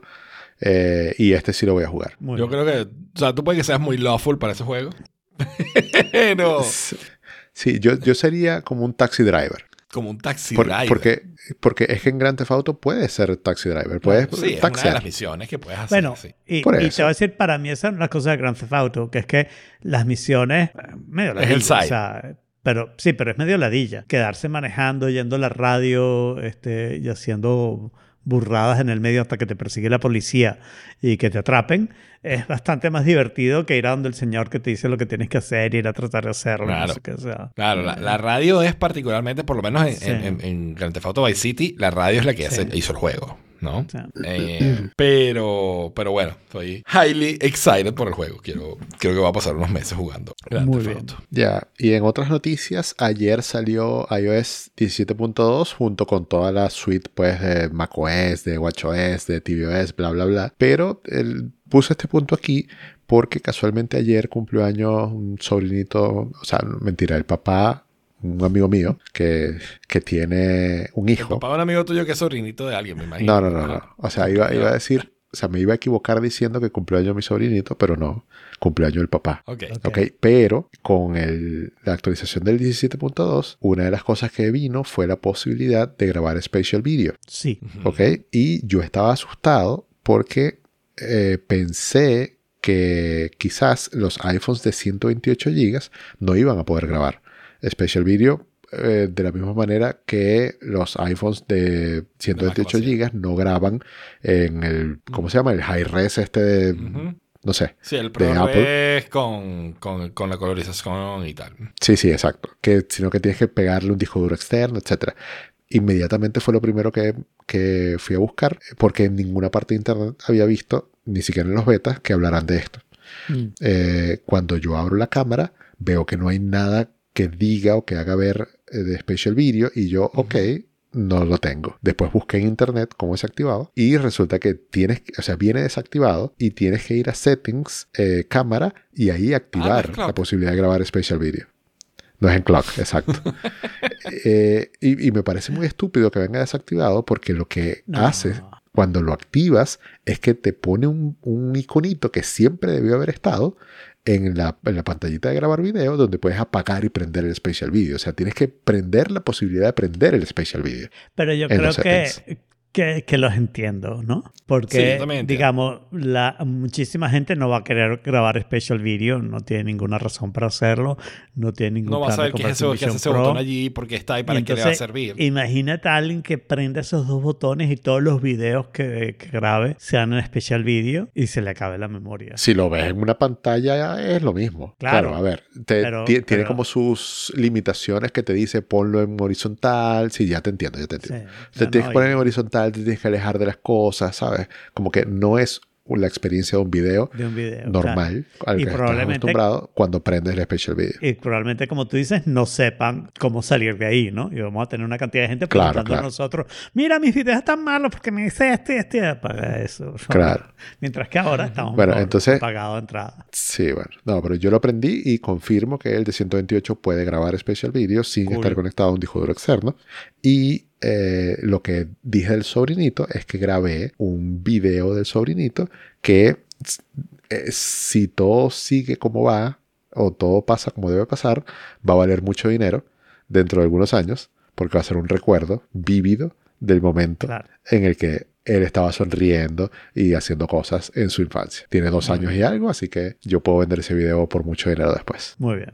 Después se queda como yo trato a Titi. Bueno, es tu hermana. este es mi amigo. No, pero, pero la noticia era que, que, que está disponible el Special Video y que ya grabé mi primer Special Video y que no puedo probarlo todavía. Y nosotros ¿Cómo vamos a hablar, otra cosa, vamos a hablar del próximo iOS antes de hablar de la principal cosa que tiene este. Y, y no tiene ninguna otra cosa, porque la otra cosa es, puedes hacer favoritos en Apple Music y ahora te crea una playlist de tus favoritos, que además te los agrega a tu Exacto. librería. Y, la- las playlists colaborativas también venían en este, ¿no? No, pero pero las las las- pospusieron. Ah, ya, ya. decidieron que eso era demasiado para el mismo año y les mandaron para el año que viene a ver si se te olvida con el Vision Pro, que sabes que nunca salieron. Exacto. Pero lo que va a salir para el año que viene en, en iOS 17.3 es algo que me pareció bastante genial. Eh, un- una forma de proteger tu dispositivo en caso de que te lo roben y tengan tu passcode. ¿Ok? Entonces, para ciertas acciones como cambiar password, eh, por ejemplo, cambiar tu password, eh, tu password de Apple ID y demás, Mm. hay una serie de medidas extras. Por ejemplo, va a requerir reconocimiento facial sin posibilidad de hacer default o de ir para decir, no, bueno, yo pongo el código y ya. No, Sí, pues, sí. o te reconoce la cara o nada. Y si te estás reconocer, away de tus sitios usuales. Exacto, y eso es lo otro, va a tomar en cuenta la ubicación, ¿no? Entonces, si estás en tu casa, ok, no importa, te puedes Sí, poner el código. pero ya va. Estás en las Bahamas, te estás divirtiendo mucho, te quemas la cara y ahora ah, el Face ID no te reconoce más. Y quieres llegar a tus passwords para comprar el pedal que salió que te va a hacer ganar tu próximo millón de dólares. No hay manera, tienes que tener manera de accesar tus passwords de alguna forma, poner tu, no sé, el de tu Apple ID password o whatever, ¿no? Yo entiendo que no sea el del Mm, sí, de teléfono, momento, pero para ese caso una manera. particular no tengo una respuesta. O sea, Porque, no sé a ver, qué- qué- Apple ID no falla mucho, pero a veces falla, ¿no? Entonces cuando falla te pide el, te- el, Ujú, el- el la teléfono. ¿no? Y si, y digamos, y la solución para eso generalmente es que apagas el teléfono, lo prendes, le pones la clave, lo vuelves a apagar hasta que descubres la posición y la luz donde te vuelve a reconocer, ¿no? Y entonces vuelves a tratar de hacer esa acción que, que te había fallado, ¿no? Eh, eh, con las PAS pasaba mucho eso. Ya no lo uso, ya no pasa. Eh, y entonces, bueno, what's up? O sea, ¿cómo vas a hacer ahora si necesitas tu password si no los tienes? Incluso, por ejemplo, si para, incluso para cambiar el, el Apple ID, por ejemplo, el password Apple ID te pide hasta un delay. Tienes que esperar una hora. ¿ok? ¿Qué Este, quiere decir? Tienes que esperar una hora. Si tú quieres cambiar tu Apple ID en el teléfono, Si tú quieres cambiar tu password de Apple ID en el teléfono, Le pones el password una teléfono, locación visual, le pones el password del passcode, pero No teléfono. te reconoce la cara, tiene va a poner wait one hour. ok. Bueno, eso puede ser grave, pero no tan grave, ¿no? Estás en- o sea, si alguien te está atacando y está tratando de averiguar tu password y tú lo quieres cambiar a uno más complicado y no estás en tu casa y tienes la mala suerte de no te reconozca Face ID, el tipo va a tener una hora de ataque gratis. I don't know if this is very well thought out. No sé. No, pero una hora de ataque gratis como más bien al contrario, no puede estar atacando durante esa hora. No, no, no, porque no te robó el teléfono. Ajá. Está tratando de averiguar tu password de, de Apple ID. ¿Cómo? I don't know. Ah, Y tú, no- tú no te puedes dar cuenta que eso está pasando. Te, te- no, sí, porque eventualmente O llega sea, cuando un te des cuenta ya es demasiado tarde, ¿no? ¿no? te llega el mensajito que dice, suponte que lo descubres, te llega el mensajito de que alguien pidió la clave, pero la clave te llegó a ti por suerte, ¿no? Esperemos, ¿no? Para, ¿Pidió para el, el segundo, el segundo factor, el numerito que, que tú le Ah, das con tu teléfono y bla, bla, bla, ¿no? Te llegó ese numerito, sabes que no fuiste tú, es alguien que descubrió tu password, entonces decides cambiar tu password, pero tienes que esperar una hora para cambiarlo. Y mientras tanto está pidiendo el numerito una y otra vez. Ok, pero... Claro, no pero- pero- solo, pasar. solo Pero no tiene el numerito. Eh, no lo tiene por ahora. De repente cada vez que lo hace está tratando algún numerito y es que seis dígitos, no es tanto. 10 Sí. millones de opciones. No. Ah, sí, un millón de Sí. dólares. 99.999. No es tanto, no es tanto. Y sabemos que no es 000 y que no es 111, que esas nunca salen. no sé. eh, tengo que ver cómo termina funcionando, porque por supuesto esto está en el beta. Pero todas estas cosas de seguridad siempre tienen un trade-off. Y los trade-offs que leí en Claro, estos seguridad artículos y convenience que- siempre están a, a odds. Y- pero lo que pasa es que estos artículos yo les tengo desconfianza, no necesariamente tienen toda la información correcta. Entonces, Claro. sobre todo que están hablando de un beta, de repente, de repente se encuentran con estas dificultades y cuando sale está mucho mejor de lo que estamos hablando ahora. Pero bueno, está bien, sí, a mí me gustaría, porque resulta ser que esa es la manera en que están robando iPhones, ¿no? Porque ahorita si te robas un iPhone y no tienes el, el código, ¿no? Eh, Es pues, prácticamente poco lo que puedes hacer. Es Están buscando gente que tenga passwords numéricos, así sean de seis dígitos, ¿ok? Y entonces lo ven, tratan de verlo, poner el password. Una de las cosas que hacen, por ejemplo, es que aprietan el botón del iPhone, creo que es cuatro veces, y entonces en la siguiente vez te tiene que pedir el password. Estás con alguien, la persona se distrae hablando con otra persona, le aprietas el botón cuatro veces, la siguiente vez ves el password y ves el password que pone. Después otra persona va, le roba el teléfono y tú le mandas por mensaje de texto a esa persona el password. Y resulta que lo que hacen es cambiar el, el, el password de Apple ID. De Apple ID. Ujú. Sí. Y entonces te jodiste, porque no es que te quedaste sin teléfono, que digamos, te importa algo, pero al fin y al cabo, you know, it's money only y, y- y no tanto, ¿no? Exacto. Eh, no Pero tanto como ahora yo tengo tu teléfono, tú no tienes tu cuenta de Apple ID, donde de repente están tus correos electrónicos y otras cosas, y yo tengo control de básicamente toda tu vida digital, ¿no? Claro, Te puedo bloquear, puedo reportar stolen tu iPad y ahora no puedes usar tu iPad, ¿no? Sí, por eso. O sea, el acceso allí es, es fuerte. Entonces, Es fuerte, esto sí. viene a prevenir eso. Va a tratar. Entonces, tener a tratar de exacto, obviamente. Hay una forma que está que, se- que sugieren hoy en día que está bastante buena, que es la de con con la con las opciones de, de tiempo de uso, de time, eh, ¿cómo se llama? Eh, donde se supone que dice para no usar Screen time. más de tanto tiempo. Ah, Screen time. Con screen time, sí. tú puedes sí, requerir un passcode que es distinto al passcode original para acceder a ciertas aplicaciones o a ciertos settings. Entonces, Ya. en la, por ejemplo, la aplicación de settings le dice, ok, pues no puedes abrir la aplicación de settings si no metes el passcode de, Claro. de, de- de- del screen time. Y entonces es en, otro en passcode. ATP y entonces contaron eso y, y la ¿Cómo? conclusión fue que no servía bien, ¿no? No sirve No, sirve perfecto. bastante bien. No sirve O sea, perfecto. No sirve perfecto. Es Claro, no sirve ideal, pero- perfecto. Pero, o sea, mucho mejor es tener un password que sea burda difícil que alguien eh, shoulder surfing te lo capture. Si tienes un pa- Sí. password alfanumérico de suficientes números que no aparece en la pantalla, tienen que ver qué teclita apretaste, es bastante complicado que te lo agarre, creo yo. Claro. Sí. Pero, O pero nada se no compara con con tener una pistola en la cabeza y, y decirle desbloqueame el iPhone Bueno, o pero ahí, dame la ahí- clave. ahí O ya sea, no hay como- nada que hacer. Hay ningún feature Sí, que sí, haga sí. Apple, a menos que saque de Apple, de, de Apple Pistol, ¿ok? Que es chévere, porque cuando lo vas a disparar, te lee el Face ID, pero tienes que tener el dedo en el gatillo para que empiece a leer el Face ID. Entonces otra persona no lo puede usar, pero a veces tú tampoco, porque te lee mal el Face ID y tienes Ahora- que ir a tu teléfono y poner tu password. No sé, o sea, Cuando pues, te dejas ahí- ahí defender, la no sirve. es tu vida digital o tu vida. Y es como, Exacto. Claro. no, mira, mi vida, llévatela. La digital no la toca. Ha- Haré otra vida digital. Sí, no, contra armas hay pocos que hacer. Sí. Pero lo puedes escribir en tu Muy diario. bien. Pero puedes escribir en tu diario el evento horrible que te pasó ese día. Ahora sí puedes. Eh, yo quería, más que hablar de la aplicación de Journal de, de, de- de Apple, quería hablar de, la idea de journaling, ¿no? De hacer, de escribir un diario, de tener algo, ¿no? Y quería preguntarle si ustedes hacían algún tipo de journaling. Ahora que Apple sacó el 17.2, eh, sale la aplicación de Journal. Yo tengo tiempo queriendo una hacer journaling, pero hacer un journaling distinto. Yo no quiero el journaling de, hoy me sentí bien por esto, todas las mañanas hacer una reflexión y escribir tres cosas por las que estoy agradecido y tal, ¿no? Ese, Ok. Es que no, no niego que esté muy bien, qué chévere, que lo quiera hacer que lo haga, fine.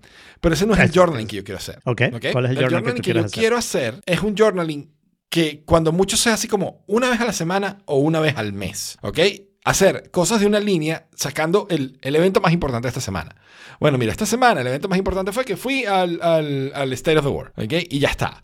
Porque lo que yo quiero ver es la perspectiva a largo plazo de decir, ah, bueno, en ese año, en esta semana hice esto, esta semana hice esto, esta semana hice esto. Tener una perspectiva más desde lejos de poder recordar los puntos más importantes de cada semana eh, o de cada mes a lo largo de la vida. Sí. Yo- Eso, eso lo puedes hacer ya con tus fotos. Sí, la verdad es que las fotos hacen eso bastante, bastante bien. foto. Pero lo malo de las fotos es que las fotos te escoge que te remuestra, porque el problema con todas estas cosas de journaling es que es como los respaldos, ¿no? O sea, tú, tú haces respaldos, pero rara vez pruebas que puedes restaurar, ¿no? Y entonces haces respaldo, Ujú. haces respaldo, el día que lo necesitas resulta que el respaldo está dañado y te jodiste, ¿no? Y con el journaling me pasa un poco lo mismo. Haces el journaling, el, la disciplina que yo creo que tienes que tener es volver a ver esas fotos y cuál va a ser el método de hacer eso. O sea, digamos que la semana, el año que viene, veas todas las semanas anteriores de todos los años que llevas haciendo journaling, eso se puede volver mucho, ¿no? Y lo digo porque yo hago eso con Facebook. Yo vi una época en que usaba mucho Twitter, usaba mucho Facebook y todo lo que ponía en Twitter lo ponía en Facebook porque quería fastidiar a la gente y que me leyeran dos veces porque era el mismo grupo de gente, obviamente, ¿no? O sea, Sí. eh, no era muy distinto, ¿no? Eh, y, y entonces ahora estoy viendo los memories y me parece útil volverme los, me- los memories. Por ejemplo, el chiste co- que conté hoy, que me atrevo a volverlo a contar, porque a Jaime parece que le gustó y le hizo boost en Mastodon, eh, eh, fue un Oh, chiste sí, que, buenísimo. que lo conté en, en Facebook, en Twitter, en el momento adecuado, ¿no? El, el chiste es que es el Happy Sound Check Day, porque es 1, 2, 1, 2, ¿no? Día 12 del mes 12. Y, Y yo lo conté en el año 2012, que es one, two, one, two, one, two, ¿no? ¡Wow! Entonces, este, y bueno, eh, eso me pareció divertido verlo. Lo malo de Facebook es que Facebook es malo, ¿no? Y entonces resulta ser que Claro. Facebook, el día que dejaron de hacer games, todas las cosas que tú escribiste de esos games y no sé qué, yo jugaba mucho uno que se llamaba Friends for Sale, donde tú comprabas y vendías tus Ujú. amigos y subías el precio, le bajabas el precio, no sé qué, y tratabas de ganar dinero, fake dinero, pero era divertido porque estabas comprando y vendiendo amigos, ¿no?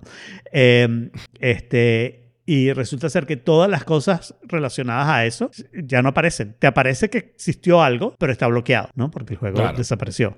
Y, y esa es la otra parte, ¿no? El asegurarte que dentro de muchos años, cuando tú quieras, o sea, tienes que tener una disciplina volver a leer esas cosas, volver a verlo, que me gustaría que se hicieran resurface automáticamente, ¿no? Que no fuera que tú Eso, eso, o la aplicación vino muy básica, que es, es mi gran queja, ¿no? No hay una forma muy fácil de buscar una entrada anterior Claro. o de navegar a lo largo de los años o de los meses, ¿ok? Entonces, hacer ese proceso de review no pareciera estar pensado, parece ser más, está más pensado desde el punto No. de vista de input. El Eh, input es por- muy fácil. Por eso ¿ok? decía lo de las fotos. Esto creo que lo que está pensando es hacer lo mismo de las memories en fotos. ¿Ok?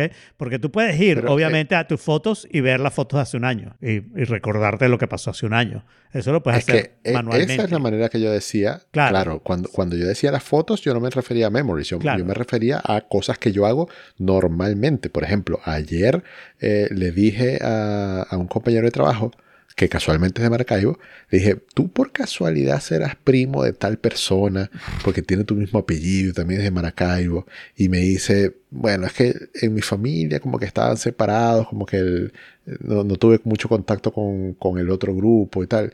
Y le dije, bueno, fácilmente, o sea, me voy al año 2005, Claro. que fue cuando yo tuve contacto con esa persona, y busqué. O sea, eso que yo hice es una especie de journaling, porque tú, Claro. o sea, te acuerdas de en, más o menos en qué momento estaba Sí. pasando algo en tu vida y te vas a las fotos No, y ahí está. Y, y- y puedes hacer muchas búsquedas, pero yo creo que esa es la parte que no vas a, o sea, eso fue un resurface de algo por casualidad. Y lo que yo digo que yo creo que el journaling tú necesitas hacer una disciplina de decir, yo ahora voy a ver esas cosas, porque si no vuelve a ser resurface, no sirve nada que Jaime escriba que fue hoy al Claro. eh, State of the Claro. World. Si, si más nunca piensa en State of the World. Y entonces tiendes a pensar, bueno, perdí mi tiempo. ¿no? O sea, perdí mi tiempo cuando escribieres eso y entonces te va a costar seguir escribiendo. O sea, tienes que tener una Claro. manera de hacer un resurface de cosas que no necesariamente tú buscas o, o tú que, haces, ¿no? que es la otra cosa que yo creo que le falta a la aplicación. La aplicación me gusta que sea muy sencilla de operar, pero me parece que viene también que le falta mucha funcionalidad. Mm. O me, me hubiera- me- me Mm. gustaría, por ejemplo, crear o hacer un recording del mood. Estuve contento, estuve triste, estuve tal, o sea, esto fue tal, ¿no? O sea, Eso está en Health. está en Health, pero no sé Social Journal. Y es Ah, ¿en como, serio? ah, que yo, yo no, haya vi- no he visto cómo. O sea, si se puede, no he visto cómo. No, pero no, no además te estoy eso- asegurando. O sea, Claro. Sí, no. Pero además de eso, por ejemplo, poner tags, ¿no? Que yo pueda buscar State of the World. Que yo pueda colocar, colocar Claro. los tags que yo quiero para que dentro de 15 años decir, ah, ¿qué, qué coño es State of the World? Busco el tag y, ah, ok, tengo este, este y este, y este puedo ser del 2014, del bueno, 2015. ya, ya con eso estás pidiendo cosas que Apple no hace. Pero lo hacen notas, lo hacen periquito. reminders. ¿Después de cuántos años? Mm, sí. 17. Pero uno supondría que aprenden, ¿no? Si se dieron cuenta que hace falta, pues coño, póngalo de una vez. El problema Claro. yo creo que esto, eh, eh, o sea, cuando Apple saca un producto, tú no sabes qué producto está sacando, ¿no? Esto puede ser un touch hacia demasiado temprano, es demasiado joven. Sí, eh, esto puede Sí. ser un touch bar o puede ser la aplicación de notas, que cuando empezó era la aplicación Era de notas más terrible. básica que podías Ujú. tener y casi cualquier aplicación le ganaba, ¿no? Yo usaba Evernote en Ujú. ese momento. Y eventualmente, con el tiempo, Notas ha sido tan buena que esa aplicación, que me estoy olvidando el nombre, que Apple sacó, que era como una especie de digital blackboard, whiteboard, ¿sabes? Que podías hacer como varias cosas. Freeform. Freeform. Esa aplicación yo no la usé tanto porque Yo sí, eh, pero ajá. sí, bueno, pero encuentro que pocas cosas que puedo hacer en Freeform que no puedo hacer en notas para mi uso, ¿no? Yeah. O sea, yo no hago dibujitos. Sí, sí. O sea, yo. Eh, Freeform, Eh, yo lo he tratado, o sea, yo, yo, yo me he forzado a usarla y es útil. Lo que pasa es que rápidamente cualquier otra aplicación que está un poquito más enfocada en eso funciona mejor. Bueno, y, y Claro. ese, y ese es justamente el punto. O sea, Probablemente hay otras aplicaciones de journaling que hagan ciertas cosas mejor, pero entonces esas no tienen acceso a todo lo que podría tener acceso a Apple. Pero eso no quiere decir que Apple te va a dar una manera fácil de tener acceso a todo lo que podría tener acceso a Apple. Te voy a poner un ejemplo que a mí me pegó y es la razón por la cual no te puedo comentar mucho la aplicación de journaling. Está solo en el teléfono. Yo soy un Claro, no está usuario en el de iPad. iPad. Claro. ¿Ok? Y, y yo, para mí que Health apareciera en iPad ha sido una gran ventaja, porque en la mañana yo de repente estoy escuchando podcast en el teléfono, pero estoy leyendo las noticias en el iPad. Y cuando me Claro. surge la pregunta, ¿anoche dormí bien o no? ¿Cómo te yo, sé, sientes? Exacto. yo, yo sé si dormí bien o no. Como pero, todos los días. pero, pero, pero quiero saber si, si estu- si dormí las horas, no dormí las horas, no sé qué. O me sale el, el- el mensajito de, ah, you hit your goal. Que me sale casi todos los días, pero a veces, no siempre, pero a veces le doy clic y veo cómo estuvo, ¿no? Eh, e- ese tipo de cosas lo hago mucho más ahora porque me aparece mientras estoy leyendo una noticia relajado en la mañana, que me aparece también el teléfono, pero el teléfono lo tengo ahí apartado porque lo que estoy oyendo podcast. Entonces, yo no sé qué tanto va a servir la aplicación Journaling para mí hasta que no tenga bastante más. Yo no sé tampoco si quiero hacer journaling. Pero me hubiera gustado Claro. hacer el intento de decir, bueno, aquí hay una manera fácil, voy a ver si, si te sirve de algo. Yo estoy de acuerdo con Jaime, no me voy a sentar a escribir, tú sabes, los primeros pensamientos, a las- eh, poner el despertador a las 4 de la mañana para escribir tus primeros pensamientos eh, y pasarte media sí. hora escribiendo todos los días para las 4 de la mañana, por supuesto, ¿no? Después te vas a hacer ejercicio por dos horas, tranquilo. Claro, hacer Eh, ejercicio, yo-. Y revisas eso tus no- criptos después. Esa- eso no lo voy a hacer. y eso, eso lo hago más. Eh, bueno, ya no. Eh, eh, eso yo no lo voy a hacer, eh, seguro, a ninguna hora. O sea, yo no creo que haya ninguna ventaja en forzarte a escribir algo. cierta cosa todos los días. Yo no creo que haya ninguna ventaja. Si quieres escribir, escribe. Eso me parece chéverísimo. Y si quieres escribir algo así, escribe porque quieres, ¿no? Pero no te tratas de forzar a hacer nada. Pero si es decir, "Mm, hoy pasó algo importante y yo tampoco me gusta demasiado la idea de decir obligarte una vez por semana y no sé qué. No, simplemente cuando yo digo, coño, hoy me llegó el Wimap y fue un evento en mi vida o lo instalé y no sé qué. Déjame escribir que hoy fue el día que llegó el Wimap. Por ejemplo, me preguntas, ¿cuándo compré yo el Google Wi-Fi? Bueno, sí, podría ir a eBay a ver cuándo fue que compré el Ujú. Reforge Google Wi-Fi y no sé qué. No sé si tengo la historia tan atrás y no sé qué. Bueno, si es importante, no digo que eso sea, ¿ok? pero si es importante, es un ejemplo nada más.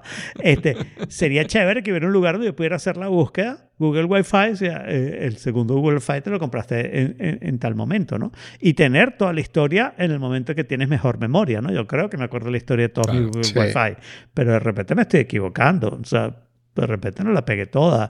¿Qué router tenía yo antes de Google Wi-Fi? No, ninguno, porque vivía en casa de mi hermano.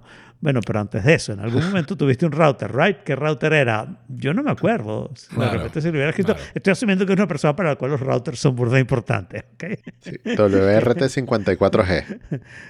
Claro, El legendario. universal, eh, Que active y que Yo sé prende y que- apague internet. El que En venía el- con Linux. Sí, en algún momento yo tuve este, los de Apple y después me cambié por uno que tú le instalabas el sistema, tú lo sacabas open source y lo instalabas ahí y entonces ahí podías hacer un El. DDWRT seguramente. Puede ser, puede ser. Pero el No tomato. me acuerdo. Y en algún momento tuve uno de un tipo muy famoso, muy español, que quería poner sus routers en todo el mundo para hacer un mesh network, pero no un mesh Ah, network sí, como el de ahora, sino que hacía un Wi-Fi público para todo el mundo. Wix. Ese, ese. Y, y me compré uno de esos y lo terminé usando en mi apartamento de Rosal. Ese fue el primer router que hubo ahí, porque era el que tenía sin quitarle los routers a Estefania, que se quedaba en el apartamento de la Florida. Claro. Pero bueno, pero bueno, tenemos que ver qué pasa con journaling. Por ahora yo le dije, avísame Sí. cuando quieras que haga journaling. Y estoy seguro que la mayoría de veces va a decir, nah, hoy no. No, gracias. Mira, eh, dos cositas para cerrar. Eh, van el Soundcheck. Day, ¿cómo? Eh, Van a ser Van a tres. ser tres. Ah, bueno. Porque Jaime El, el. Soundcheck Day es 1212 o podría ser 123. Bueno, Porque lo que G, pasa es que- estás pronto a ese. Estás pronto a 123, 123. Es el 12, 31, 23. No sé, 30. Sí. Claro, es- eso es viene menos. ya. No te puedes esperar ese día. Pero no sé, porque yo- el 1, 2, 1, 2 a mí me suena muy... O sea, prueba el micrófono, 1, 2, 1, 2, no sé. 1, 2, 3 es más empezar un vals. Claro, eso, además no aplica en español, porque en español sería el día sonido, sí, sonido, sí. Exacto. El, pero esos días no, no existen. El 1, 2, 3, 1, 2, 3 podría ser un buen día para decir hoy es el Día Mundial del Vals. 1, 2, 3, 1, 2, 3. Ah, claro. De Chayán, el Día Mundial de Chayán. Claro. Esa no me la sé. Claro, un 2, 3, Por un 2, suerte. 3. Esa no me la sé, por Un suerte. 2, 3, un 2, 3. ¡Ey, wow! Ya lo tienes listo, ahora. Ya tienes todo el chiste. Claro, y en Chile es, como ya lo, lo dijimos y lo dejamos Ajá. clarísimo, es un dios. Bueno. Muy ya sabes lo que tienes que hacer en tus stories. Día Acuérdate, Mundial de Chayanne. ponlo en tu forward journal. Exacto.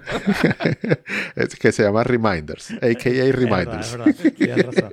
Pero si yo hiciera hoy, si yo hiciera hoy una aplicación de reminder, se llamaría forward journaling. Totalmente.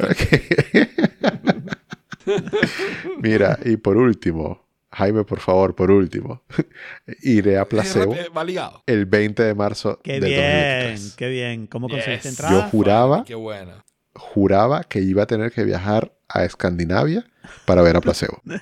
Pero. ¿cómo, cómo conseguiste entrada? Eh, en, la venta en vez de la preventa. O sea, en la preventa no pudimos conseguir porque eran solamente normal, 4 sí. mil a un precio, eh, digamos, preferencial.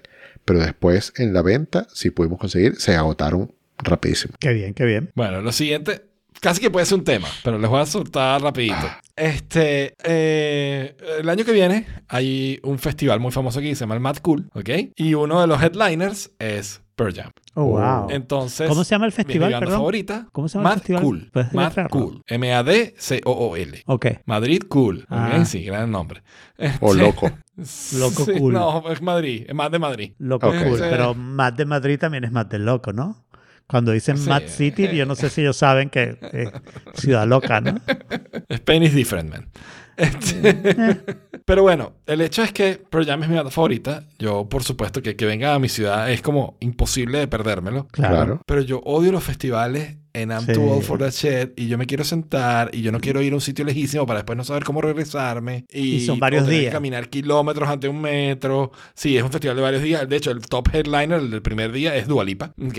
Oh, Sí, grande. I know, I know. Smashing Pumpkins ese mismo día. Wow. Ok. Y además treme- I es un tremendo show, Smashing Pumpkins. Exacto. Y, y, y- y el día 2, que es Pearl Jam es el top headliner, el segundo headliner es Greta Van Fleet. So, Uf. yeah, Oh, claro. it's really, really good. pero, pero it's, it's a festival, and I hate festivals. O sea, yo estoy, creo que estoy, yo nunca he ido a un festival, va, creo. O habré ido a alguno en Venezuela así nichísimo, terrible. Pero, pero no sabes, el hecho de no tener cómo ir y volver fácilmente, porque el transporte público la cantidad de gente, el desastre, colapso de las líneas telefónicas, porque hay demasiada gente para hacer las que hay ahí, no tener dónde sentarte, en, en pleno verano, porque es en julio, el calorón. Ey, mierda, I don't know if I'm too old, y, too old to rock and roll or too young to die. What do you think? Should I do it? Que tienes que ir. Sí.